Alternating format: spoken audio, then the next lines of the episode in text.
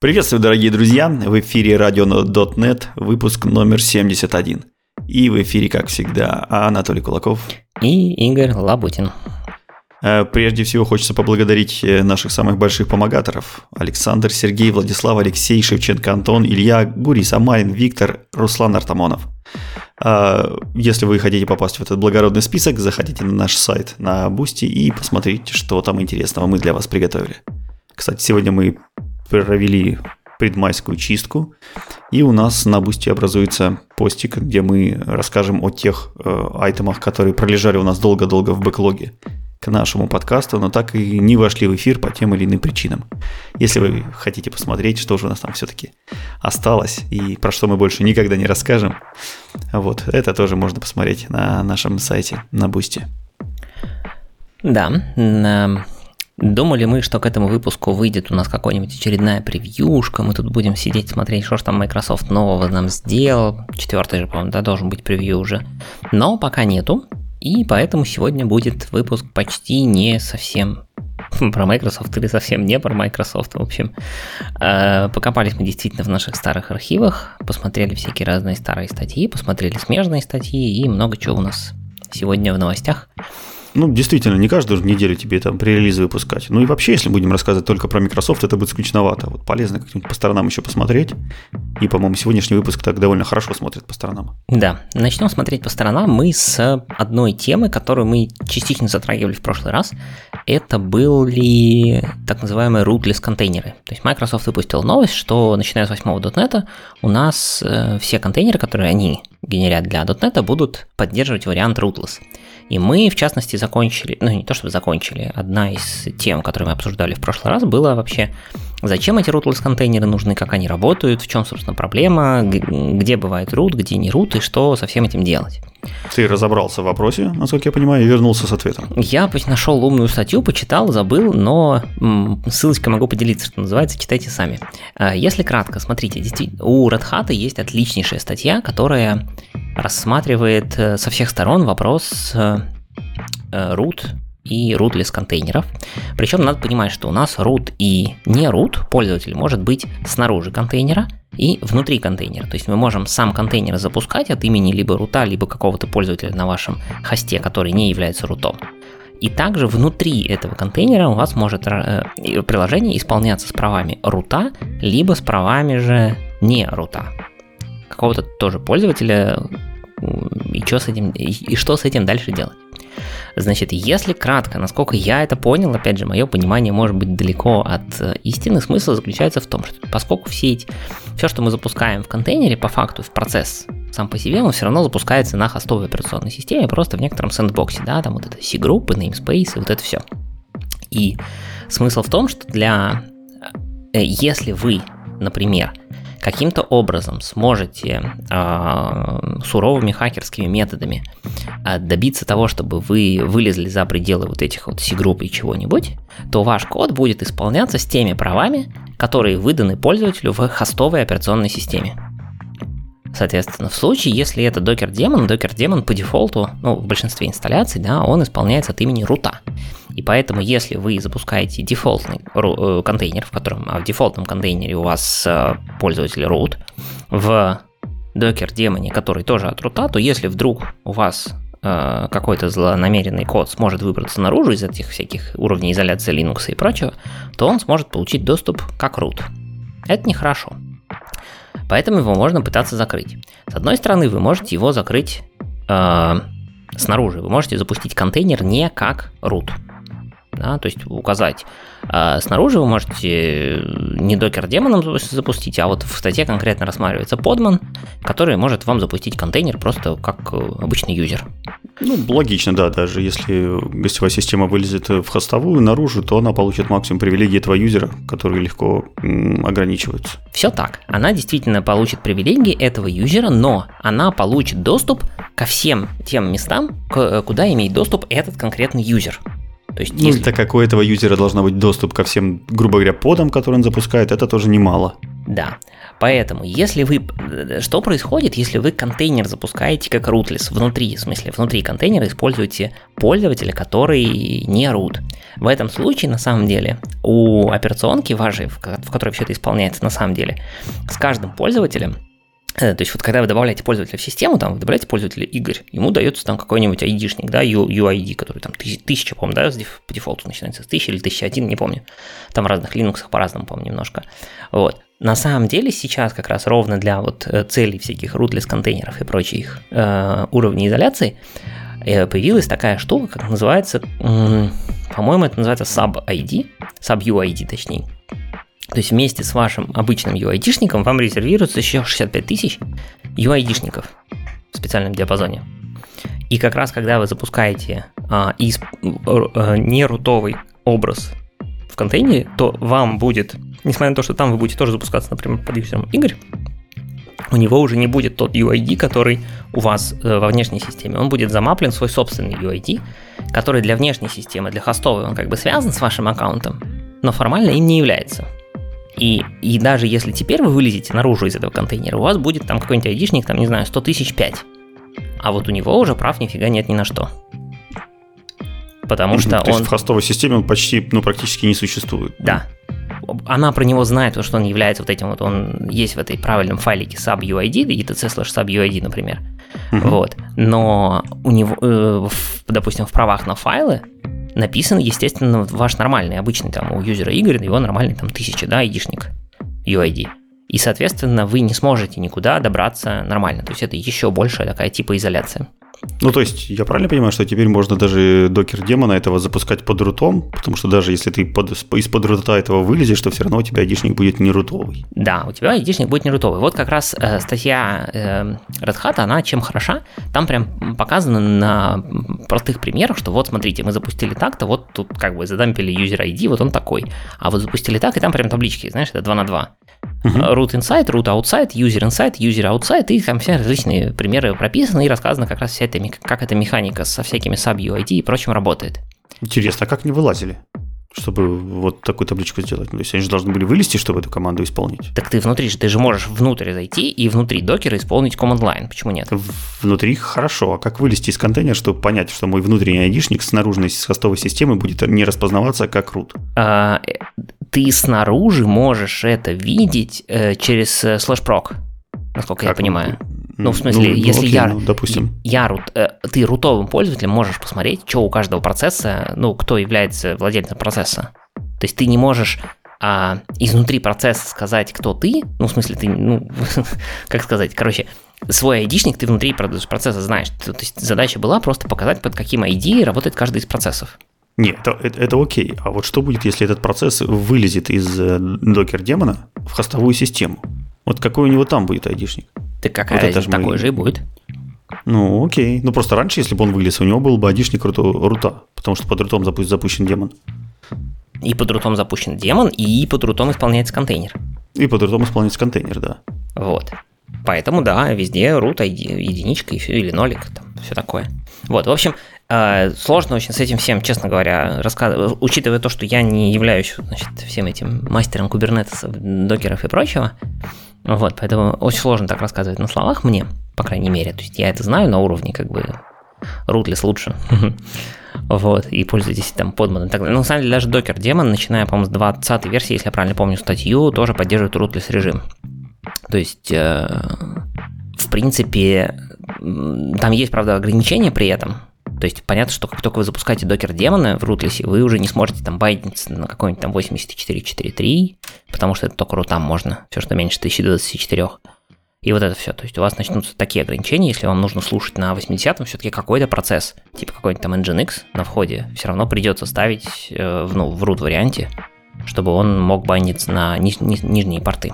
Ну, там, скорее всего, можно выдать просто какие-нибудь привилегии на порт, при этом не поднимая весь контейнер как root. Что-нибудь такое же должно Я быть. вот не помню, честно говоря. Мне казалось в Linux, что если нужно бандиться к чему-то ниже, чем 1024, ты обязан быть рутом. Но, опять же, спецом не, не буду говорить, не моя область. Ну, так а. смотри, так, так как, как и ESIM. То есть под то есть, ты же тоже 80-й порт просто так не откроешь. Но ты можешь зарезервировать бандинг из-под рута, сказать, что да, это приложение ему доверяю, оно может на 80-м порту подняться. И после этого приложение уже без рута поднимается на 80-м. А там же, по-моему, резервация есть. Там не приложение, там же в ИИСе слушает, а что-то по SIS всегда. Ну да, да, ты говоришь SIS, да. конечно. А он дальше внутри, там по, на самом деле, неймпайпам все это мапит. То есть ну, приложение... тоже, смотри, всякие нетворки, все группы, они же тоже ну, как наверное, сущность. Да, но, в общем, насколько я помню, и, ну, как, скажем так, у меня нет такого большого опыта в рутлисах э, с точки зрения прям вот выставлять там 84.4.3 или какие-нибудь другие штуки, которые требуют доступа к э, чему-то обычно рутовому. Вот. Ну, ладно, оставь это все красно, красноглазиком. Нам-то важно, что теперь как бы восьмые дотнеты по умолчанию будут использовать как раз рудлес контейнеры. Да, по, э, нет, не по умолчанию, по умолчанию нет но они все могут быть сконфигурены. То есть э, вы, когда используете base image для ну, 8.0 образа, вы можете после этого в вашем докер-файле, который основан на восьмерке, указать э, конструкцию user там доллар app, по-моему, подчеркивание UID, это рекомендованный способ. И в этой константе точно будет вот тот UID, который под которым как раз восьмерка готова исполняться. Встроенный. А почему по умолчанию это в базовом имидже не прописано? Нет, по умолчанию он будет рутовым. То есть нужно так, вот эту Почему есть, есть причины? Зачем нам это? А так принято, как я понимаю. То есть принято, я так понимаю, что если они пропишут туда юзер, то дальше ты уже не сможешь это отменить. Вот. Так э, я, может, и не хочу. Не, ну я вторую команду юзер root там какой-нибудь сделаю. Ну вот, не знаю, я не видел, честно говоря, такого, Или чтобы базовый был всегда rootless. Ну, блин, как-то странно. Вроде и докер переходит э, со своим деваном на rootless, и я так думал, что и контейнеры все тоже перейдут и, по умолчанию Мне не кажется, на, на что докер переходит, мне кажется, что он типа может устанавливаться, но по дефолту опять же ставится в родовом варианте все равно. Так странно, зачем? Никому же не нужен root по дефолту. Это же какой-то же удобно. 95. Ну, хуй здесь нетит удобно. Ладно, давай оставим это на совесть Microsoft. Просто тогда запомним, что все разработчики, не забывайте переводить свои контейнеры в rootless режим.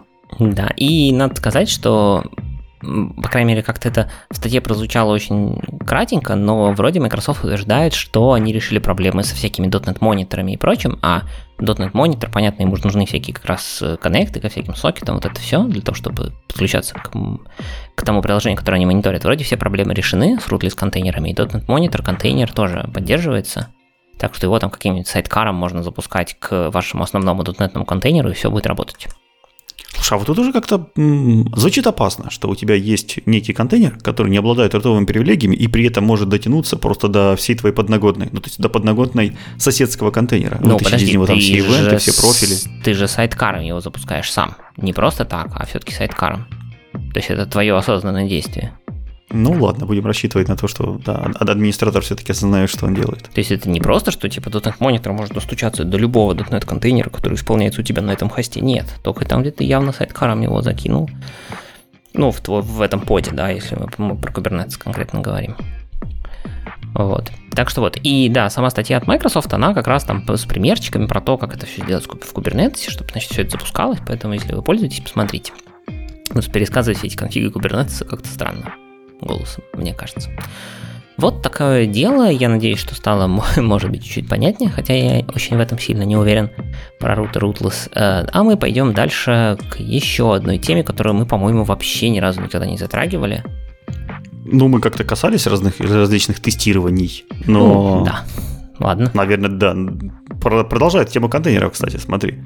Э, вышла статья, как э, примечательно, на Хабре которая нам рассказывает про то, каким образом нам делать интеграционное тестирование. И постепенно автор проходится от самых э, примитивных способов до более или менее э, юзабельного и рабочего в продакшене. Статья называется «Еще раз про интеграционное тестирование SPNet Core с тест-сервер и тест-контейнерс». Давайте пробежимся, потому что, мне кажется, типичные шаги, которые совершают все разработчики, ну, по крайней мере, а, лично я тоже их проходил, И э, поэтому хочется понять, а где сейчас находится тестирование и в каком, в каком виде его можно применять на практике. Тут сразу стоит оговориться, что речь в статье идет только про интеграционное тестирование. Там всякие юнит-тесты и функциональные тесты, еще каким-то образом они называющиеся тесты. Они оставлены в стороне. А мы говорим только про интеграционные. Итак, автор задался вопросом, что хотел бы сделать себе интеграционное тестирование. Как бы модульные тесты пишутся разработчиками, все счастливы, а вот интеграционные тесты обычно оставляют на своеобразных э, отдел тестирования. И даже end-to-end тесты идут и так далее. То есть, когда система тестируется полностью с настоящими зависимостями э, и вот прям с настоящими данными. Потому что для разработчиков это слишком сложно. Разработчики понимают юниты, понимают, как их мокать, Э, понимают систему без каких-то зависимостей, без каких-то эффектов и умеют с ними работать, но не полную систему, где у вас есть, допустим, база данных. В этой базе данных есть данные, которые используются различными запросами, различными тенантами, может быть, даже параллельно. У вас там есть какая-нибудь очередь, в которой тоже непонятно консюмеры, э, кто, какой из консюмеров их законсюмит. В общем, там есть какое-то состояние, которое крутится и которое будет, естественно, мешать тестам, если они начнут исполняться, допустим, параллельно. В общем, это все сложно, поэтому разработчики стараются этого всего избегать. Давайте же посмотрим, каким образом все-таки можно этого не избегать, а более или менее начать с этим работать. Ну, самый простой способ, опять же, если у вас есть э, типичная ситуация, когда у вас есть какой-то сервис, у этого сервиса есть база данных, у, у этого сервиса обычно есть какая-нибудь шинка, там RabbitMQ или Kafka, и с этим нужно каким-то образом взаимодействовать. А еще этот сервис обычно не один, так как у нас везде микросервисы, у него еще есть там 40 зависимостей, которые нужны для того, чтобы оно более или менее работало. Самое первое, что можно сделать, и, наверное, что все делают, это выделяют некий тестовый стенд. На этом тестовом стенде поднимают все сервисы, все зависимости, там же бежит настоящая база данных, там же бежит Rabbit, прописывают URL к этому сервису, и после подобной манипуляции вы даже локально уже сможете запустить ваш сервис, который вы хотите протестировать, но перенаправить все его запросы на этот тестовый стенд. И вот таким образом можно каким-то, какие-то простейшие сценарии уже проверять, кликать, и оно все будет работать. А, минусов у этого подхода полно. Э, во-первых, это уже такой процесс не для разработчиков. То есть разработчики обычно сидят на своей личной локальной машинке, и им все нравится. А если там какой-то отдельный тестовый сервер, то, опять же, легче отдать команду тестирования. Пусть она занимается тестированием и заморочками с этим тестовым, тестовым стендом. Также нужно не забывать, что у нас получаются общие данные. Обычно такой тестовый сервер заводится один там или несколько, все-таки на несколько человек или на несколько процессов. И когда один тестировщик будет использовать эти данные, прокликивать какие-то бизнес-кейсы, то другой в этот же момент может заняться тем же самым, и они будут друг другу мешать, и, соответственно, там какие-то конфликты могут быть, какие-то общие данные могут покараптиться. Это, это страшно, это тяжело. И этот э, еще один из минусов в том, что этот тестовый стенд, его надо каким-то образом поддерживать. У них там есть свои версии, свои, свои программы, которые нужно обновлять, новые сервисы устанавливать, э, Rabbit апдейтить. И это тоже какая-то работа, которая занимает время, и непонятно, кто этим должен заниматься. Э, вот, и автор предлагает вот развить этот процесс, каким же образом нам сделать интеграционное все-таки тестирование. Договоримся, что мы тестируем ASP.NET приложение там, с контроллерами, с обычным CRUD ом, который использует Entity Framework и использует Postgres. Ну и можно там для кучки добавить Rabbit, не сильно важно. Вот, прежде всего, наивный подход. То есть, как сделать разработчик. Ну, прежде всего, чтобы разработчик начал всю эту штуку тестировать, мы должны э, сделать запуск всех этих тестов на билд-агенте. Э, самый простой способ это сделать доступ из билд-агента на тот самый стенд, в который тестируется вручную, и запустить в нашем билд-агенте наше приложение, перенаправив все запросы к настоящей базе данных и ко всем внешним зависимостям на этот стенд. И в принципе этот способ работает. Вам достаточно в тестовых проектах просто-напросто создать класс application, э, настроить немножко DI, чтобы он увидел контроллеры из соседней, соседней сборки, из настоящего приложения, э, и запустить это приложение. Э, здесь мы получаем из плюсов, соответственно, то, что мы можем запускать приложение, мы можем достучаться к настоящим сервисам, к настоящему UI-контейнеру нашего приложения, то есть оттуда мы можем забрать какие-то э, сервисы или замокать какие-то сервисы, или подтюнить, законфигурить какие-то сервисы. и делать настоящие HTTP запросы. То есть там поднимается, если поднимается у нас полноценное приложение, оно э, bind ится на порту билд-агента, мы можем тогда сделать настоящие HTTP запросы, тестировать так API, который будет ходить к базе данных, которая на стенде, и в принципе получим, получим нормальные работающие тесты. Здесь есть небольшие проблемы. По-прежнему у нас остается реальная база данных, к которой могут доступаться несколько человек. Также к ней нужно передавать там какие-то credentials, их там можно засовывать в код, можно передавать переменными окружениями, но об этом нужно загоняться и каким-то образом об этом думать. Тоже не очень хочется это делать для тестов. Эм, по-хорошему, так как это тест, они должны для себя подготовить данные в начале и очистить данные в конце. В общем, и этим тоже тоже нужно загоняться, не забывать. Опять же, если у нас параллельно запускается несколько тестов или ручками кто-то на этот стенд еще ходит, мы сталкиваемся с конфликтами и проблемами. Ну и если мы поднимаем настоящий Kestrel сервис на билд-агенте, то здесь э, нам нужно задуматься о порте приложения. Во-первых, этот порт может быть тупо занят. Допустим, если у нас два билда идет параллельно, они по-любому займут один и тот же порт. Во-вторых, как уже было упомянуто выше Игорем, портом у нас может быть вполне не быть прав на то, чтобы забанить какой-нибудь порт 80 В общем, об этом тоже нужно загоняться, нужно думать. Это не очень хорошо. Ну и я бы добавил, вообще необходимость наличия отдельного стенда, она остается. То есть его должен кто-то поддерживать, его должен кто-то версионировать. Также у нас появляется опасность с общими данными, что они могут законфликтовать. Э, и сам по себе вариант, когда у нас из билд-агента доступен какой-то стенд, какой-то разработческий, какой-то тестировщический, неважно, там вполне могут быть нормальные э, какие-нибудь продовские данные. В общем, когда у вас из билд-агента есть э, доступ в ваш рабочий контур, это тоже не секурно, это вообще плохо. И таких способов нужно избегать. То есть нельзя билд-агенту открывать такие, такие штуки, которые по идее, не должны были быть нужны. Ну и вообще тут происходит немножко нарушение целостности приложения, потому что у нас есть возможность зайти в DI-контейнер, есть возможность его поменять, а также в данном подходе мы вынуждены будем менять э, DI-контейнер, потому что нам нужно будет зарегистрировать дополнительные контейнеры, которые у нас теперь поднимаются из тестовой сборки, а не, из оригинального приложения. То есть по факту это значит, что мы тестируем приложение не то, которое будет работать у нас на продакшене. Э, конечно, здесь место для багов довольно маленькое, но оно есть, оно ощутимое. И его тоже стоит избегать. Э, теперь переходим к более цивилизованному варианту. Если вы прям погуглите ASP.NET Integration Testing, то вам, скорее всего, в первых строках своего письма вывалится ссылка на клевую микрософтовскую статью, которая рассказывает, каким образом делать интеграционное тестирование ASP.NET Core вместе даже с Entity Framework и всего такого. И волшебное ключевое слово, которое здесь есть, это test server. Test server – это такая интересная задумка. Это мок, который, по сути, подменяет настоящий Kestrel. То есть, что делает Kestrel? Он всего лишь навсего, грубо говоря, открывает вам порт HTTP шный, э, принимает соединение на сокетах и передает его дальше по пайплайну. Но нам открывать порт не столь нужно. Нам достаточно взять HTTP-запросы и передать их в ASP.NET в ASP pipeline. И вот это может сделать test server. Мы, соответственно, избавляемся от того, что нам нужно регать порт, что он может быть кем-то занят, и вообще это долго.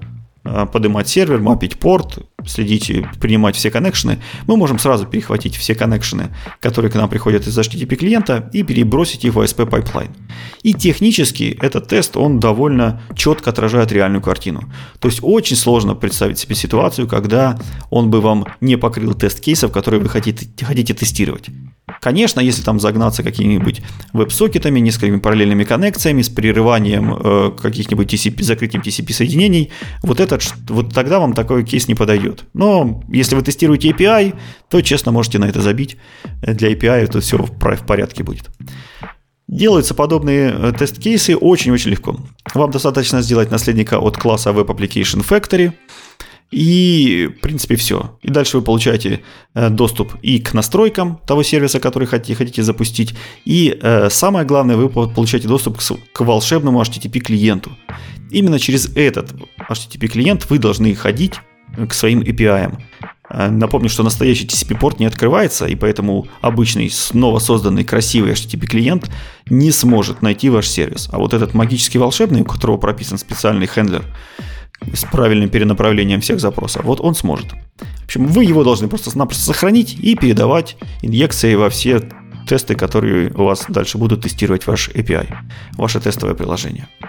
Э, все тесты, в принципе, не изменяются. Они работают так же, как и раньше. Вам нужно изменить только момент старта э, вашей сборки тестирования и момент погасания. Вы в конце должны, соответственно, все это задиспозить, все это закрыть. Из плюсов, как я уже сказал, не запускается Kestrel. Это меньше жрет памяти, это меньше жрет ресурсов, и это самое главное, быстрее работает. Скорость э, работы скорость работы, получается, только вся в памяти происходит. В общем, поэтому все запросы начинают бегать тоже намного быстрее. А, у нас по-прежнему есть доступ к нашей конфигурации, к нашему основному приложению, которое можно поднастроить. Из минусов, ну, в принципе, минусы со стендом остаются на месте. То есть самая большая проблема, что стенд есть, конфликты данных есть, расшаренные данные есть, они никуда не ушли. Мы просто-напросто научились запускать э, наш сервис немножко более удобно и немножко более красиво. А, и нужно сказать, что если у вас нет какого-то стенда, а если вы хотите сделать, допустим, интеграционные тесты, которые э, не зависят от внешней базы данных, но при этом тестируют все внутри самого себя, внутри целого приложения, то вот это тот шаг, на котором вам стоит остановиться. То есть это отличное решение, э, его можно использовать как в той же самой документации Microsoft, они на вот этом шаге остановились. Вот, допустим, как избавиться от базы данных? Очень просто. У Entity Framework есть несколько способов для тестирования, э, для тестирования Entity Framework. Во-первых, это in-memory Entity Framework, это специальная эмуляция базы данных, но на самом деле там нет никакой базы данных, там просто объекты хранятся в памяти и достаются из памяти. Если у вас примитивная работа, там вы там работаете типичными запросами, то этого вам должно хватить. Почему вам не хватит это, когда у вас сложная работа с базой данных? Потому что реально там никакого преобразования в SQL даже нет. То есть, если вы допустили какую-то мега ошибку и преобразовали свой запрос в какой-то мега сложный SQL, или используете какую-нибудь специфику SQL, то этот способ вам не подойдет. Более э, практичный способ это использование вместо типичной вашей базы данных, вместо типичной вашей базы данных типа Postgres, использовать э, SQLite. Это настоящая база данных. Она умеет подниматься в in-memory, и в отличие от предыдущего варианта, к ней пойдут настоящие translate ы в TSQL, ну, в SQL синтаксис, да, то есть у вас будет работать практически весь pipeline. Но тут нужно понимать, что если вдруг ваши запросы почему-то э, настроены жестко на Postgres какой-нибудь или на MS SQL, то SQLite, может быть, их не воспримет. Допустим, если вы там JSONB используете какой-нибудь из Postgres, то вам этот вариант уже не подойдет. Но опять же, если у вас э, запрос довольно примитивный, то этот вариант вам тоже подойдет. Соответственно, вы получаете полное интеграционное тестирование вашего приложения, но при этом вам не нужны какие-то внешние стенды. Вы можете базу данных где-то у себя локально держать. Или в памяти замокать, или там на диск на локальный положить. Неважно где, главное, что не нужны никакие внешние стенды. И тогда это прекрасный подход для интеграционного тестирования. Но автор не сдался, потому что ему нужен настоящий Postgres, ему нужен настоящий RabbitMQ, и ему нужны там настоящие еще какие-то 10 тысяч зависимостей, которые он хочет все-таки поднимать независимо. И он пошел дальше. И дальше нас встречает проект, который называется Test Containers.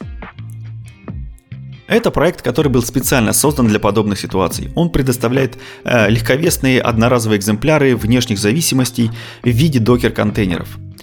Проект работает поверх Docker э, Remote API, то есть по сути это .NET библиотека, которая взаимодействует с докером. У нее очень много интересных возможностей. Например, она может построить вам какую-нибудь виртуальную сеть, и по которой ваши контейнеры смогут взаимодействовать. А, и по факту она и позволяет вам подключать к вашему приложению контейнеры из абсолютно любых образов, для того, чтобы использовать их в тестах. А, например, если нам наше приложение зависит от Postgres, мы всего лишь навсего сделаем э, контейнер Builder из этого пакета Test Containers. Говорим, что мы хотим подключить Postgres, мы хотим подключить его такой-то версии. Тут же мы можем передать ему какие-то переменные окружения, которые там должны у него быть, например, пароль, где должна размещаться его база данных, какие ключи там ему передать. Все это задается прямо в C-Sharp, без э, всяких ямлов и прочего безобразия. И говорим просто «запустись». Эта библиотека идет в репозиторий, скачивает, ну, просит докер, естественно, скачать все контейнеры, запускает его э, и отдает вам все необходимые данные для работы. Например, она э, замапит контейнер на случайном порту, и э, отдаст вам в приложение адрес этого порта, куда вы можете натравить настоящий там HTTP или TCP клиент. Она сама сгенерит там имена, которые не будут пересекаться, порты, которые не будут пересекаться. Она сама вам отдаст connection string, по которому доступен, например, этот Postgres.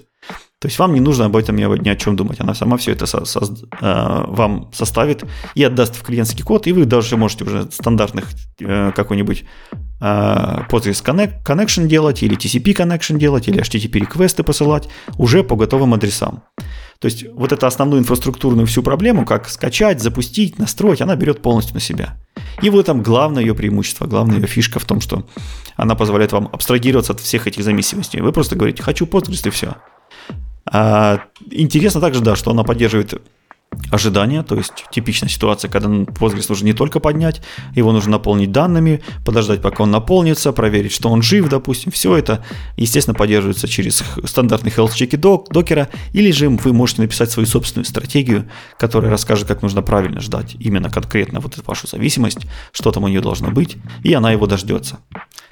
Также у тест-контейнерсов есть классная штука, это модулис это пренастроенные контейнеры. То есть вам не нужно догадываться, как, какой там скрипт конфигурации нужно запустить в начале для того, чтобы заработало, какие переменные окружения обязательно передать, как проверить э, работоспособность. Все это уже написано за вас и для многих типичных зависимостей, таких как э, Postgres, Kafka, Rabbit, до тысячи их там, Redis всякие, а уже все принастроено. То есть вы запускаете это просто одной строчкой, и у вас это все работает. Естественно, если захотите поменять это, можно поменять, но по умолчанию для тестов и так сгодится, и так пойдет. А еще один интересный особенностью есть у этого проекта. Это ресурс Reaper. То есть, если вдруг ваше приложение в процессе тестирования или зависнет, или контейнер потеряет, как, потеряет э, коннекцию с, с, вашим, э, с вашим управляющим э, Docker ом, то есть, если он вдруг почему-то каким-то образом у вас сам не выключится, то есть специальный процесс Reaper, который пройдет, и все-таки все ресурсы, которые вы там наделали, он 100% завершит. Вот это нас спасает от того, что если у нас там на билд-агенте запустится там 10 тысяч неправильных тестов, у вас не будет какая-то утечка ресурсов, которая типично произойдет, когда вы забудете, забудете кильнуть какой-то процесс, который сами же запустили. А есть специальный рипер, который позволит, пойдет и за вами все это почистит. Это тоже такой приятная плюшка. Ну и если у вас все-таки graceful shutdown происходит в приложении, то, конечно, вы же должны все эти контейнеры задиспозить, закрыть, и, опять же, все пространство очистится, все будут ясными и шелковистыми. Вот э, теперь, благодаря такому подходу, благодаря Test Containers, мы полностью убрали зависимость от любых стендов. У нас теперь нет никаких стендов. Мы все вот эти сервисы, которые, от которых мы зависим сторонние, мы таскаем с собой, грубо говоря. Мы их поднимаем, мы сами заполняем их теми данными, которые нам нужны для тестирования. Никто эти данные, кроме нас, не поменяет. Мы их используем, и мы сами уже можем за собой их почистить или можем на это забить, так как это докеры. Они просто-напросто уйдут из памяти, и про эти данные никто больше не вспомнит. У нас нет никакой настройки внешних зависимостей, там никак, никакой поддержки э, версионирования этих Postgres. Мы просто сказали контейнер, какой версии мы хотим, и все. Никто это не должен ни, ни администрировать, ни поддерживать, ни обновлять, ни настраивать. Мы просто обо всем этом забыли. Наша задача просто э, оставить на билд-агенте .NET SDK и Docker daemon. И все. Все остальное Testcontainers сделают сами. И также мы получили, э, благодаря всем этим комбинациям, что мы внутри себя содержим всю логику, которая нужна для работы, мы получили хорошую переносимость. Теперь мы полностью не зависим ни от стенда, который где-то рядом находится, ни даже от билд-агента. Мы можем взять наше приложение, запустить его где угодно, на любом другом CI, например, перенести его на GitHub Actions, запустить точно так же. И так как GitHub Actions поддерживает Docker э, на хостовой системе, то без проблем все наши тесты точно так же пройдут. Это тоже такая автономность, приятный, приятный бонус, приятный плюс этого подхода. Э, вот таким образом можно сделать полноценное интеграционное тестирование для ASP.NET Core, даже с реальными зависимостями, с реальными баз данными, с реальными Rabbit ами, э, и при этом остаться все-таки в парадигме того, что вы никому не мешаете, ваши тесты изолированные и легко воспроизводимые, так как и вам тоже никто не мешает, и никаких конфликтов у вас не будет. Вот такая статья. Большое спасибо автору, что просветил, собрал нас все это воедино и э, написал, написал хорошенькую статейку. Ну, действительно, штука удобная. Я этим пользовался проектом, в смысле библиотекой да, Test Containers на одном из прошлых проектов было весьма удобно. Так что рекомендую попробовать и посмотреть, поприменять у себя. Да, мы тоже запускали на нескольких проектах библиотека подсказался, показала себя прекрасно, заинтегрировалась за 2 секунды, работает очень быстро. В общем, все, все отлично, все нравится, все прекрасно, да. Ну и хорошо, прикольно, когда библиотеки нравятся. Пойдем дальше. И немножко вернемся к .NET таки. А, попалась статейка, да, даже не статейка. Стивен Клири, Стефан Клири, который у нас выступал на конференциях неоднократно и вообще является таким довольно-таки значимым авторитетом в мире .NET, когда дело касается всякой асинхронщины. У него в блоге отличное количество э, статей отличного качества на тему всяких тасков, осинков и прочих э, смежных, так сказать, тем. Он выпустил, э, ну, я говорю, даже не заметочку, он просто твитнул свой репозиторий, э, который называется Structured Concurrency. И он, я не знаю, насколько это прям полезно с точки зрения продакшн использования, но, как мне кажется, репозиторий интересный с точки зрения посмотреть, а что можно делать с тасками и как э, к работе с ними подходить. А эта штука называется Task Groups. То есть э, в чем смысл? Мы уже сейчас можем запустить, взять, например, несколько тасочков, запустить, натравить, натравить на них там wait all и, по сути, дождаться, когда у вас все таски закончатся. Казалось бы, простая операция. А его задачка была сделать штуку, чтобы в эту task-группу можно было, например, добавлять задачки по мере необходимости. То есть вы берете, закидываете туда, например, пару задачек, они там что-то работают и по пути докидывают в эту же таsk-группу еще задачек. А внешний код дожидается, когда все задачки закончатся. Вот. Ну, то есть такой продвинутый wait all, по сути. Вот. А, и, в принципе, вот библиотечка ради этого написана, можно посмотреть, э, как там с этим все работает, потому что там есть интересное поведение. Если там одна задачка, один таск фейлится, то тогда всех остальных нужно заканцелить и дождаться, когда они все заканцелили, чтобы и потом выкинуть соответствующий exception, когда ты заевейтишь всю таск-группу. А если таски канцелятся, то там это игнорится, соответственно, ну, законцелилось, не законцелилось. При этом в эту же таск-группу можно зарегать дополнительно просто какие-нибудь ресурсы в виде iDisposable, ну, точнее, в виде классов, которые реализуют iDisposable, и тогда, когда таск-группа закомплитится или зафейлится целиком, они тоже все будут освобождены. И самое интересное, ну не то чтобы самое интересное, но довольно интересный паттерн, там поддерживаются так называемые гонки. То есть э, как я сказал, в большинстве случаев вам нужно закинуть какой-то объем работы и дождаться, когда она вся будет выполнена, но иногда нужно сделать обратную задачку, закинуть несколько параллельных тасков, и как только выполнится первая, на остальные забить, ну, в смысле, их законцелить. Например, вы ждете ответа от самого быстрого сервера. Вам не важно, какой сервер ответит, важно, чтобы ответил кто-то один. А все остальные ответы после этого не нужны. Вот, соответственно, там есть специальный режим для этого. Так что пока как бы там все на очень ранней стадии, то есть это буквально там где-то 3-4 недельки назад появилось, там даже, правда, уже какой-то ищу есть, что, мол, шедулеры кастомные не поддержаны. Там прям народ уже сразу все это самое. А, какие-то, видимо, ребята пришли попробовать, может быть, хотят попробовать, и вот шедулера не хватает. Но вообще, если вы работаете с тасками, посмотрите на этот код, э, особенно если вы пишете какую-то такую инфраструктуру вокруг тасок, там очень аккуратненько все написано с точки зрения работы со всякими канцелейшенами и фолтами и прочим добром, чтобы все работало корректно. Ну, ну и... зная Клэри, неудивительно, что как бы народ набежал, потому что у него всегда библиотеки отличного качества, и он их не первые годы как бы уже практики поддерживает, и поэтому я думаю, что даже эту штуку, которую он выпустил, ну, судя по виду, у нее уже классный API, то есть классные возможности. я думаю, что внутри он тоже там довольно долго и тщательно все протестировал. Да, и надо, понимать, надо сказать, что несмотря на то, что библиотечка такая, видимо, не знаю, может, ему для работы была нужна или еще для чего, у нее очень хорошо написано Redmi, где как бы все аккуратненько расписано, понятно, так что прям прекрасно. А связанная с этим тема, а, давайте сразу на нее тоже посмотрим. Заодно мы натолкнулись на статейку под названием Useful Extension Methods для класса Task. И вот она такая немножко спорная, как мне кажется. То есть э, там автор... То есть полезные методы, да, которыми можно таск расширить? Ну да, типа написать extension методы, которые вы, конечно же, в вашем проекте, они точно пригодятся. Э, с первым я, может быть, даже согласен. Э, первый это fire and forget, то есть если у вас есть task, у которого вам не важны результаты, вам не нужно дожидаться его исполнения, и вам более-менее пофигу, чем он там закончится, ну, соответственно, если вы просто его напишете, то там, если у вас в проекте включены соответствующие аналайзеры, то вам скажут, вот, вы должны выйти вот эту штуку, ну, типа метод уже возвращает таск, а вы его просто вызвали. Ну, короче, как-то будет неаккуратненько. Ну, в обычном коде это действительно признак того, что вы совершили ошибку. Вы забыли подождать таску. Обычно да. люди такого не хотят. Да, поэтому вот пишите метод fire and forget, который внутри аккуратненько вызовет эту штуку, и э, опционально можно передать э, так называемый, ну просто лямбдочку, которая будет выполнена, если будет э, что-то фолтиться внутри. Внутри он тупо делает там условно task run, да, и await внутри вашего таска и try-catch вокруг, если. А, нет, стоп, вру. Он делает continue with с флажком uh, only on faulted. Ну и, соответственно, если он зафолтил, таска зафолтилась исходная, ну тогда, соответственно, вызовется ваш хендлер, если вы его передали. Это... Ну, я с тобой согласен, потому что, ну, что этот метод и юзабельный, потому что я вот на нескольких своих проектах прямо его писал. Да, то есть это реально на практике у меня такой метод часто есть. Вот, с ним как бы окей.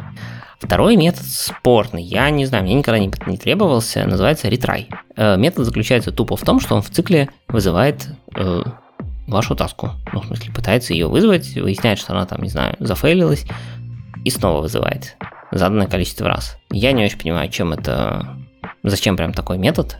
Мне кажется, это... Ну, смотри, доп- допустим, тебе нужно достучаться до некого веб-сервиса. Этот веб-сервис там сейчас в этот момент обновляется. И ты, наверное, можешь получить первый раз fail, пока он в shutdown е, но тебе нужно попробовать еще разок там через какой-то delay. И после этого этот сервис уже поднимется и вернет тебе твой JSON любимый ответ. Да, но тогда я бы все-таки ожидал, что дилей будет как-нибудь, ну вот как там Полли делает, да, увеличивающийся или еще что-нибудь в таком духе. Здесь он просто фиксированный через task delay и все. Ну, конечно, это же слишком сложнее. Если там через поле и все такое, массив каких-нибудь дилеев, какая-нибудь функция по нарастанию дилеев. А тут примитивные экстеншн методы, которые вот пишутся ну, в три строчки. Да, ну не знаю, мне все-таки это кажется такой. Я, может быть, не прав, но я это все-таки больше рассматриваю почти как бизнес-логику, скажем так. И прятать это в какой-то такой extension метод, ну не знаю, не знаю. По мне спорное решение, мне кажется, лучше более явно это писать прям там, где нужно, а не просто универсальный extension метод. Ну ладно, допустим. Следующий, еще интереснее, это метод называется onFailure. Он, короче, await ит task и ловит любые exception ы, которые произошли вокруг, и если exception пойман, он вызывает хендлер, который вы передали. Ну, то есть вы пишете, там, не знаю, ваш э, какой-нибудь метод, который осинковый, э, ставите после него точечку, говорите, а он failure, вызови мне вот эту лямбдочку. И самое главное, вы дальше продолжаете код. То есть этот метод, э, он не делает там никакого выкидывания эксепшена заново, он просто продолжит ваш код дальше. То есть, типа, выполни вот эту функцию, э, ну, в смысле, выполни async метод, если он зафейлился, выполни какой-то альтернативный вариант в виде вашей лямбды, и идем дальше выполнять исходный метод. Мне ну, что-то кажется, это очень странная методика. Обычно, если что-то упало, ну, вам, наверное, все-таки что-то надо как-то и в вызывающем коде сделать по-другому. Да, наверное, автор писал для того, чтобы просто залогировать эту ошибку и пойти дальше работать. Но видишь, тут как-то интересно, что он возвращает простой таск, не дженериковый, поэтому он даже результат никак не обрабатывает. Поэтому ему, скорее всего, все равно, получилось, не получилось. Типа, знаешь, такое что-то типа файла fire and forget, но плюс ты хочешь э, залогировать, что случилось. И пойти дальше факт. исполнять в этом же методе. Ну, то есть, короче, мне, мне странно. То есть, я редко писал код такой, что как бы вот я выз... у меня какой-то там длинный метод, я вызвал какой-то метод, он у меня что-то кинул exception, я его просто там, не знаю, залогировал и пошел дальше, как будто не, не вызывал. Ну, может, бывает такое, но это как-то странно выглядит. Тогда уж проще fire and forget действительно. Я думаю, вся проблема с вот этими экстеншенами, мы не понимаем, в каком контексте автор их любит использовать, потому что, естественно, есть куча тонкостей, куча нюансов, иначе бы они все были в стандартной библиотеке BCL.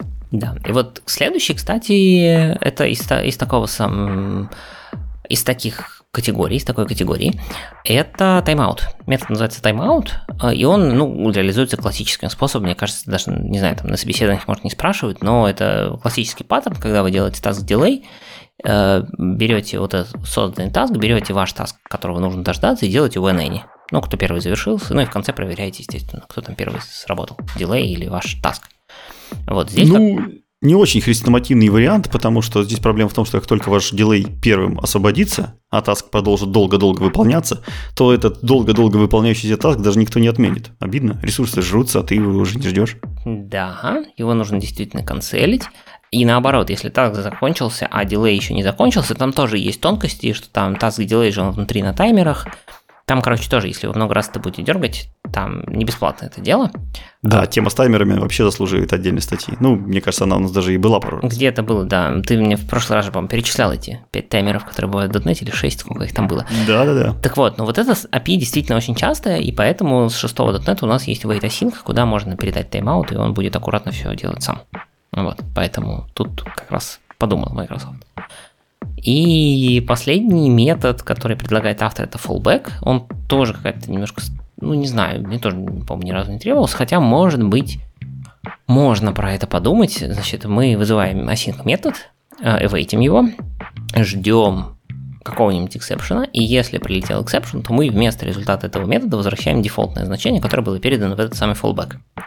Ну, то есть, типа, вызови какой-то async метод, если он навернется, вот используй этот fallback value. Ну, в принципе, наверное, можно найти какое-то применение этому методу, хотя мне тоже кажется, что это какая-то уже кусок а бизнес-логики в каком-то смысле. Мне кажется, тут та, та, та же проблема, что и с методом onFail, который мы обсуждали. То есть автор не очень любит кэтчи писать. Catch, для него это, похоже, слишком длинно и все такое. И он пытается это более функциональный такой стиль перевести, когда у тебя на кэтч вызывается просто-напросто какая-то обрабатывающая лямбда, какой-то экшен. Ну, может быть, да, может быть, действительно. Так привычнее.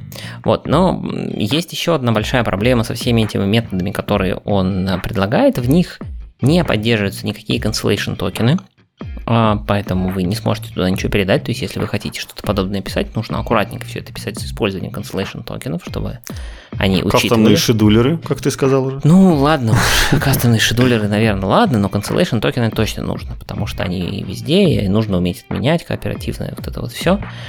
И второй момент, что, например, в вот эти самые try-catch, они не учитывают отдельный Operation Cancelled Exception. Как известно, когда таска канцелится, она выкидывает Operation Cancelled Exception. Так, собственно, объемлющий код может понять, что она заканцелилась. И вот они не обрабатываются отдельно, и поэтому, если вы честно заканцелили таску, там она может вам... Э, может показаться, что она на самом деле зафолтилась. Это, конечно, как бы может быть и норм в случае, например, каких-нибудь там фоллбеков. Вам не важно, она зафейлилась или она заканцелилась, вы все равно возвращаете фоллбэк. Но в некоторых случаях это может быть важно, и поэтому, когда вы ловите exception от таски, помните, что вам может пролететь operation cancelled exception, и это совсем не означает падение, это значит, что ее кто-то сознательно заканцелил. Ну или она там сознательно спросила у cancellation токена, что как там, throw if cancelled. Такие дела, поэтому статейка э, в шоу-ноутах будет, можете на нее посмотреть, но применяйте с умом, думайте, нужно ли это в вашем случае, не надо все закидывать горой экстенжен методов, как мне кажется, бездумно. А лучше подумать, зачем вам это надо. И действительно, если есть повторяющийся паттерн, который повторяется вообще везде в вашей бизнес-логике, то вполне можно тогда, конечно, применить extension метод. Ну и описать его, собственно, для вашего конкретного проекта, в вашем конкретном случае, потому что универсальных э, случаев найти очень сложно. Если они есть, то Клири их уже нашел и описал в своих библиотеках. И, кстати, может быть назвать по-нормальному, потому что если вы назовете ваш метод timeout, extension метод у таска, то как бы, ну, это, наверное, здорово, но лучше все-таки там, я бы его называл как-то более говорящий, типа там return что-нибудь on timeout, или, ну, короче, как бы там handle timeout. Ну, я не могу сейчас придумать, потому что вот это нужно прям по, по проектному вашему именованию смотреть. Но я бы избегал таких очень дженериковых имен, когда вы экстендите такой класс, как task, потому что таски везде, и он все время будет вам тогда попадаться. Это точно. Ну что ж, продолжаем рубрику «Расширяя горизонты». Хотелось бы вам рассказать еще об одном новом инструменте. Ну, не то чтобы новом, он у нас есть уже довольно давно, просто о нем мало говорится, мало слышится, в общем, и мы, по-моему, даже про него ни разу не рассказывали. Общем, хотим исправиться, инструмент прекрасный, хотим вам про него рассказать. А инструмент – это ноутбуки. И, и совсем недавно, вот с предыдущим релизом .NET, а, некий интерактив C-Sharp, то есть такая интерактивная оболочка, в которой можно писать на C-Sharp, преобразовалась, заребрендилась и дала направление как бы новым разработкам в Microsoft под э, именем Polyglot Notebooks. Те, кто не знаком еще с ноутбуками, давайте немножко нырнем в эту терминологию, в этот мир и рассмотрим поподробнее. Ноутбуки – это такой специальный инструмент для интерактивного программирования – они прекрасны тем, что это обычный отдельный файлик. который э, программируется и который описывается с помощью специального синтаксиса. Этот файлик поддерживает не несколько секций, секций различных типов. А, в основном это секции в виде кода, то есть в которых вы прямо пишете настоящий код на определенном языке программирования. И в виде и после выполнения этого кода у вас возникает секция с каким-то результатом. Этот результат может быть э, визуализирован, допустим, в виде графиков, диаграмм, картинок и чего угодно еще. И также типичным э, представителем секции в таких файликах является обычный текст который вы что-то описываете. Легче всего это представить в виде интерактивной документации. Вот представляете, вы читаете MSDN, что вот это вот там строки, они используются вот так вот, а теперь если сложить две строки и начинается блок кода, то вы получите такое-то значение. И этот блок кода можно нажать специальный магический квадратик «Выполнить», треугольничек, скорее всего, зелененький треугольничек выполнить, и он реально выполнится, по-настоящему выполнится, как настоящая программа. Таким образом, вы можете совместить вместе документацию и живой код, который никогда не устареет, потому что он компилируется и выполняется прямо в этом документике. Подобная схема называется как раз-таки ноутбуки. Она позволяет коду выполняться и не просто выполнять весь код, который там есть в этом листинге, то есть это не просто какой-то отдельный скрипт, а вы выполнять его именно по отдельным сегментам. Если вы побили, побили это в отдельный сегмент, написали одну строчку, выполните одну строчку. Написали туда э, целый метод, значит выполнит метод. Написали туда тысячу строк, значит будет выполнен тысячу. То есть вы можете вот этот, эти сегменты таким образом эм, э, дробить, и поэтому ваши примеры могут с той или иной точностью, соответственно, выдавать те или иные результаты. В общем, что бывает очень удобно. Этот термин придумал и популяризовал Jupyter ноутбуки. Это такой open source проект, который изначально был создан для data scientist ов, и любой data scientist безумно любит этот инструмент. Это является прям рабочим его инструментом. Как мы открываем с утра там Visual Studio или Rider, то data scientist ы открывают Jupyter ноутбуки и начинают там свои scientist ские делишки делать. И в, естественно, в Jupyter ноутбуке data scientist ы, и там все пишется на питоне. Вот, нормальным людям о Python мараться не сильно хочется, поэтому как раз-таки Microsoft начал думать в сторону того, чтобы э, изобразить э, что-то на более приличных языках. И таким образом э, родился как раз-таки Polyglot Notebooks. С помощью Polyglot Notebooks вы можете прекрасно э, учиться или наоборот обучать новому языку программирования. То есть это или что-нибудь быстренько запрототипировать. Нужно вам там узнать, каким образом форматируются даты или гуиды. В общем, это хорошее место, где вы можете просто-напросто написать в легковесном редакторе, в легковесном файлике просто одну строчку, нажать э, волшебный треугольничек и все выполнится. То есть это удобно для обучения, для показывания, для прототипирования, для тестирования. Вообще мега удобная штука. Так, теперь поближе к полиглоту. Почему же он полиглот? А потому что Microsoft решил не ориентироваться на какой-то один язык. Вот как Jupyter э, Notebooks, они были только про Python. Естественно, клоны Jupyter Notebooks делались и есть, и существуют на абсолютно любых языках. В общем, Microsoft пошел немножко шире, и он решил написать именно систему, инфраструктуру под абсолютно любые языки, которые, э, которых можно добавлять сколько угодно много. В частности, сейчас Jupyter Notebook поддерживает language сервисы, э, то есть language сервер, Language Server это вот штука, которая была изобретена вместе с Visual Studio Code. То есть, грубо говоря, практически все языки, которые поддерживаются в Visual Studio Code, а это практически все языки, могут потенциально быть поддержаны в Jupyter ноутбуке. Там есть тонкости с тем, что такое поддержка. Сейчас мы об этом поговорим э, чуть попозже. А, и список этих языков на данный момент, в общем, составляет такой не, не, не, не, маленький, не маленький наборчик. Это C-Sharp, F-Sharp, PowerShell, JavaScript, HTML, э, Mermaid, это для рисования диаграммок с помощью текста, SQL и Kusto Query Language, KSQL. Это, по-моему, какой, какой-то язык запросов к ажуровским всяким сервисам. Это на старте. Microsoft отмечает, что в будущем будет больше, будем добавлять и всего такое. А, и э, самое интересное, что раньше, в принципе, никакие ноутбуки не предоставляли, они там, может быть, и поддерживали несколько там языков. Э, но самое интересное, что никто из них раньше не предоставлял расшаривание данных между различными языками. То есть между вот этими секциями, где вы описываете часть программы, данные, естественно, шарятся. Вы можете сначала выполнить одно действие, потом на основании его результата выполнить другое действие.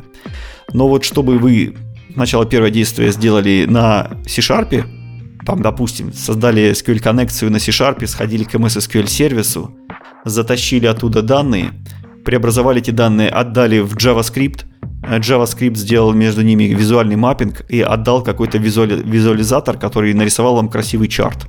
Вот это все можно сделать в одном единственном инструменте, э, в одном единственном файлике с помощью полиглот ноутбука. В общем, раньше такое было сделать довольно-таки сложно. И вот э, как раз-таки полиглот ноутбук предоставляет вот эту фишку расшаривание переменных между различными языками. Ну и, соответственно, расшаривание какого-то workflow, который может эти переменные мутировать.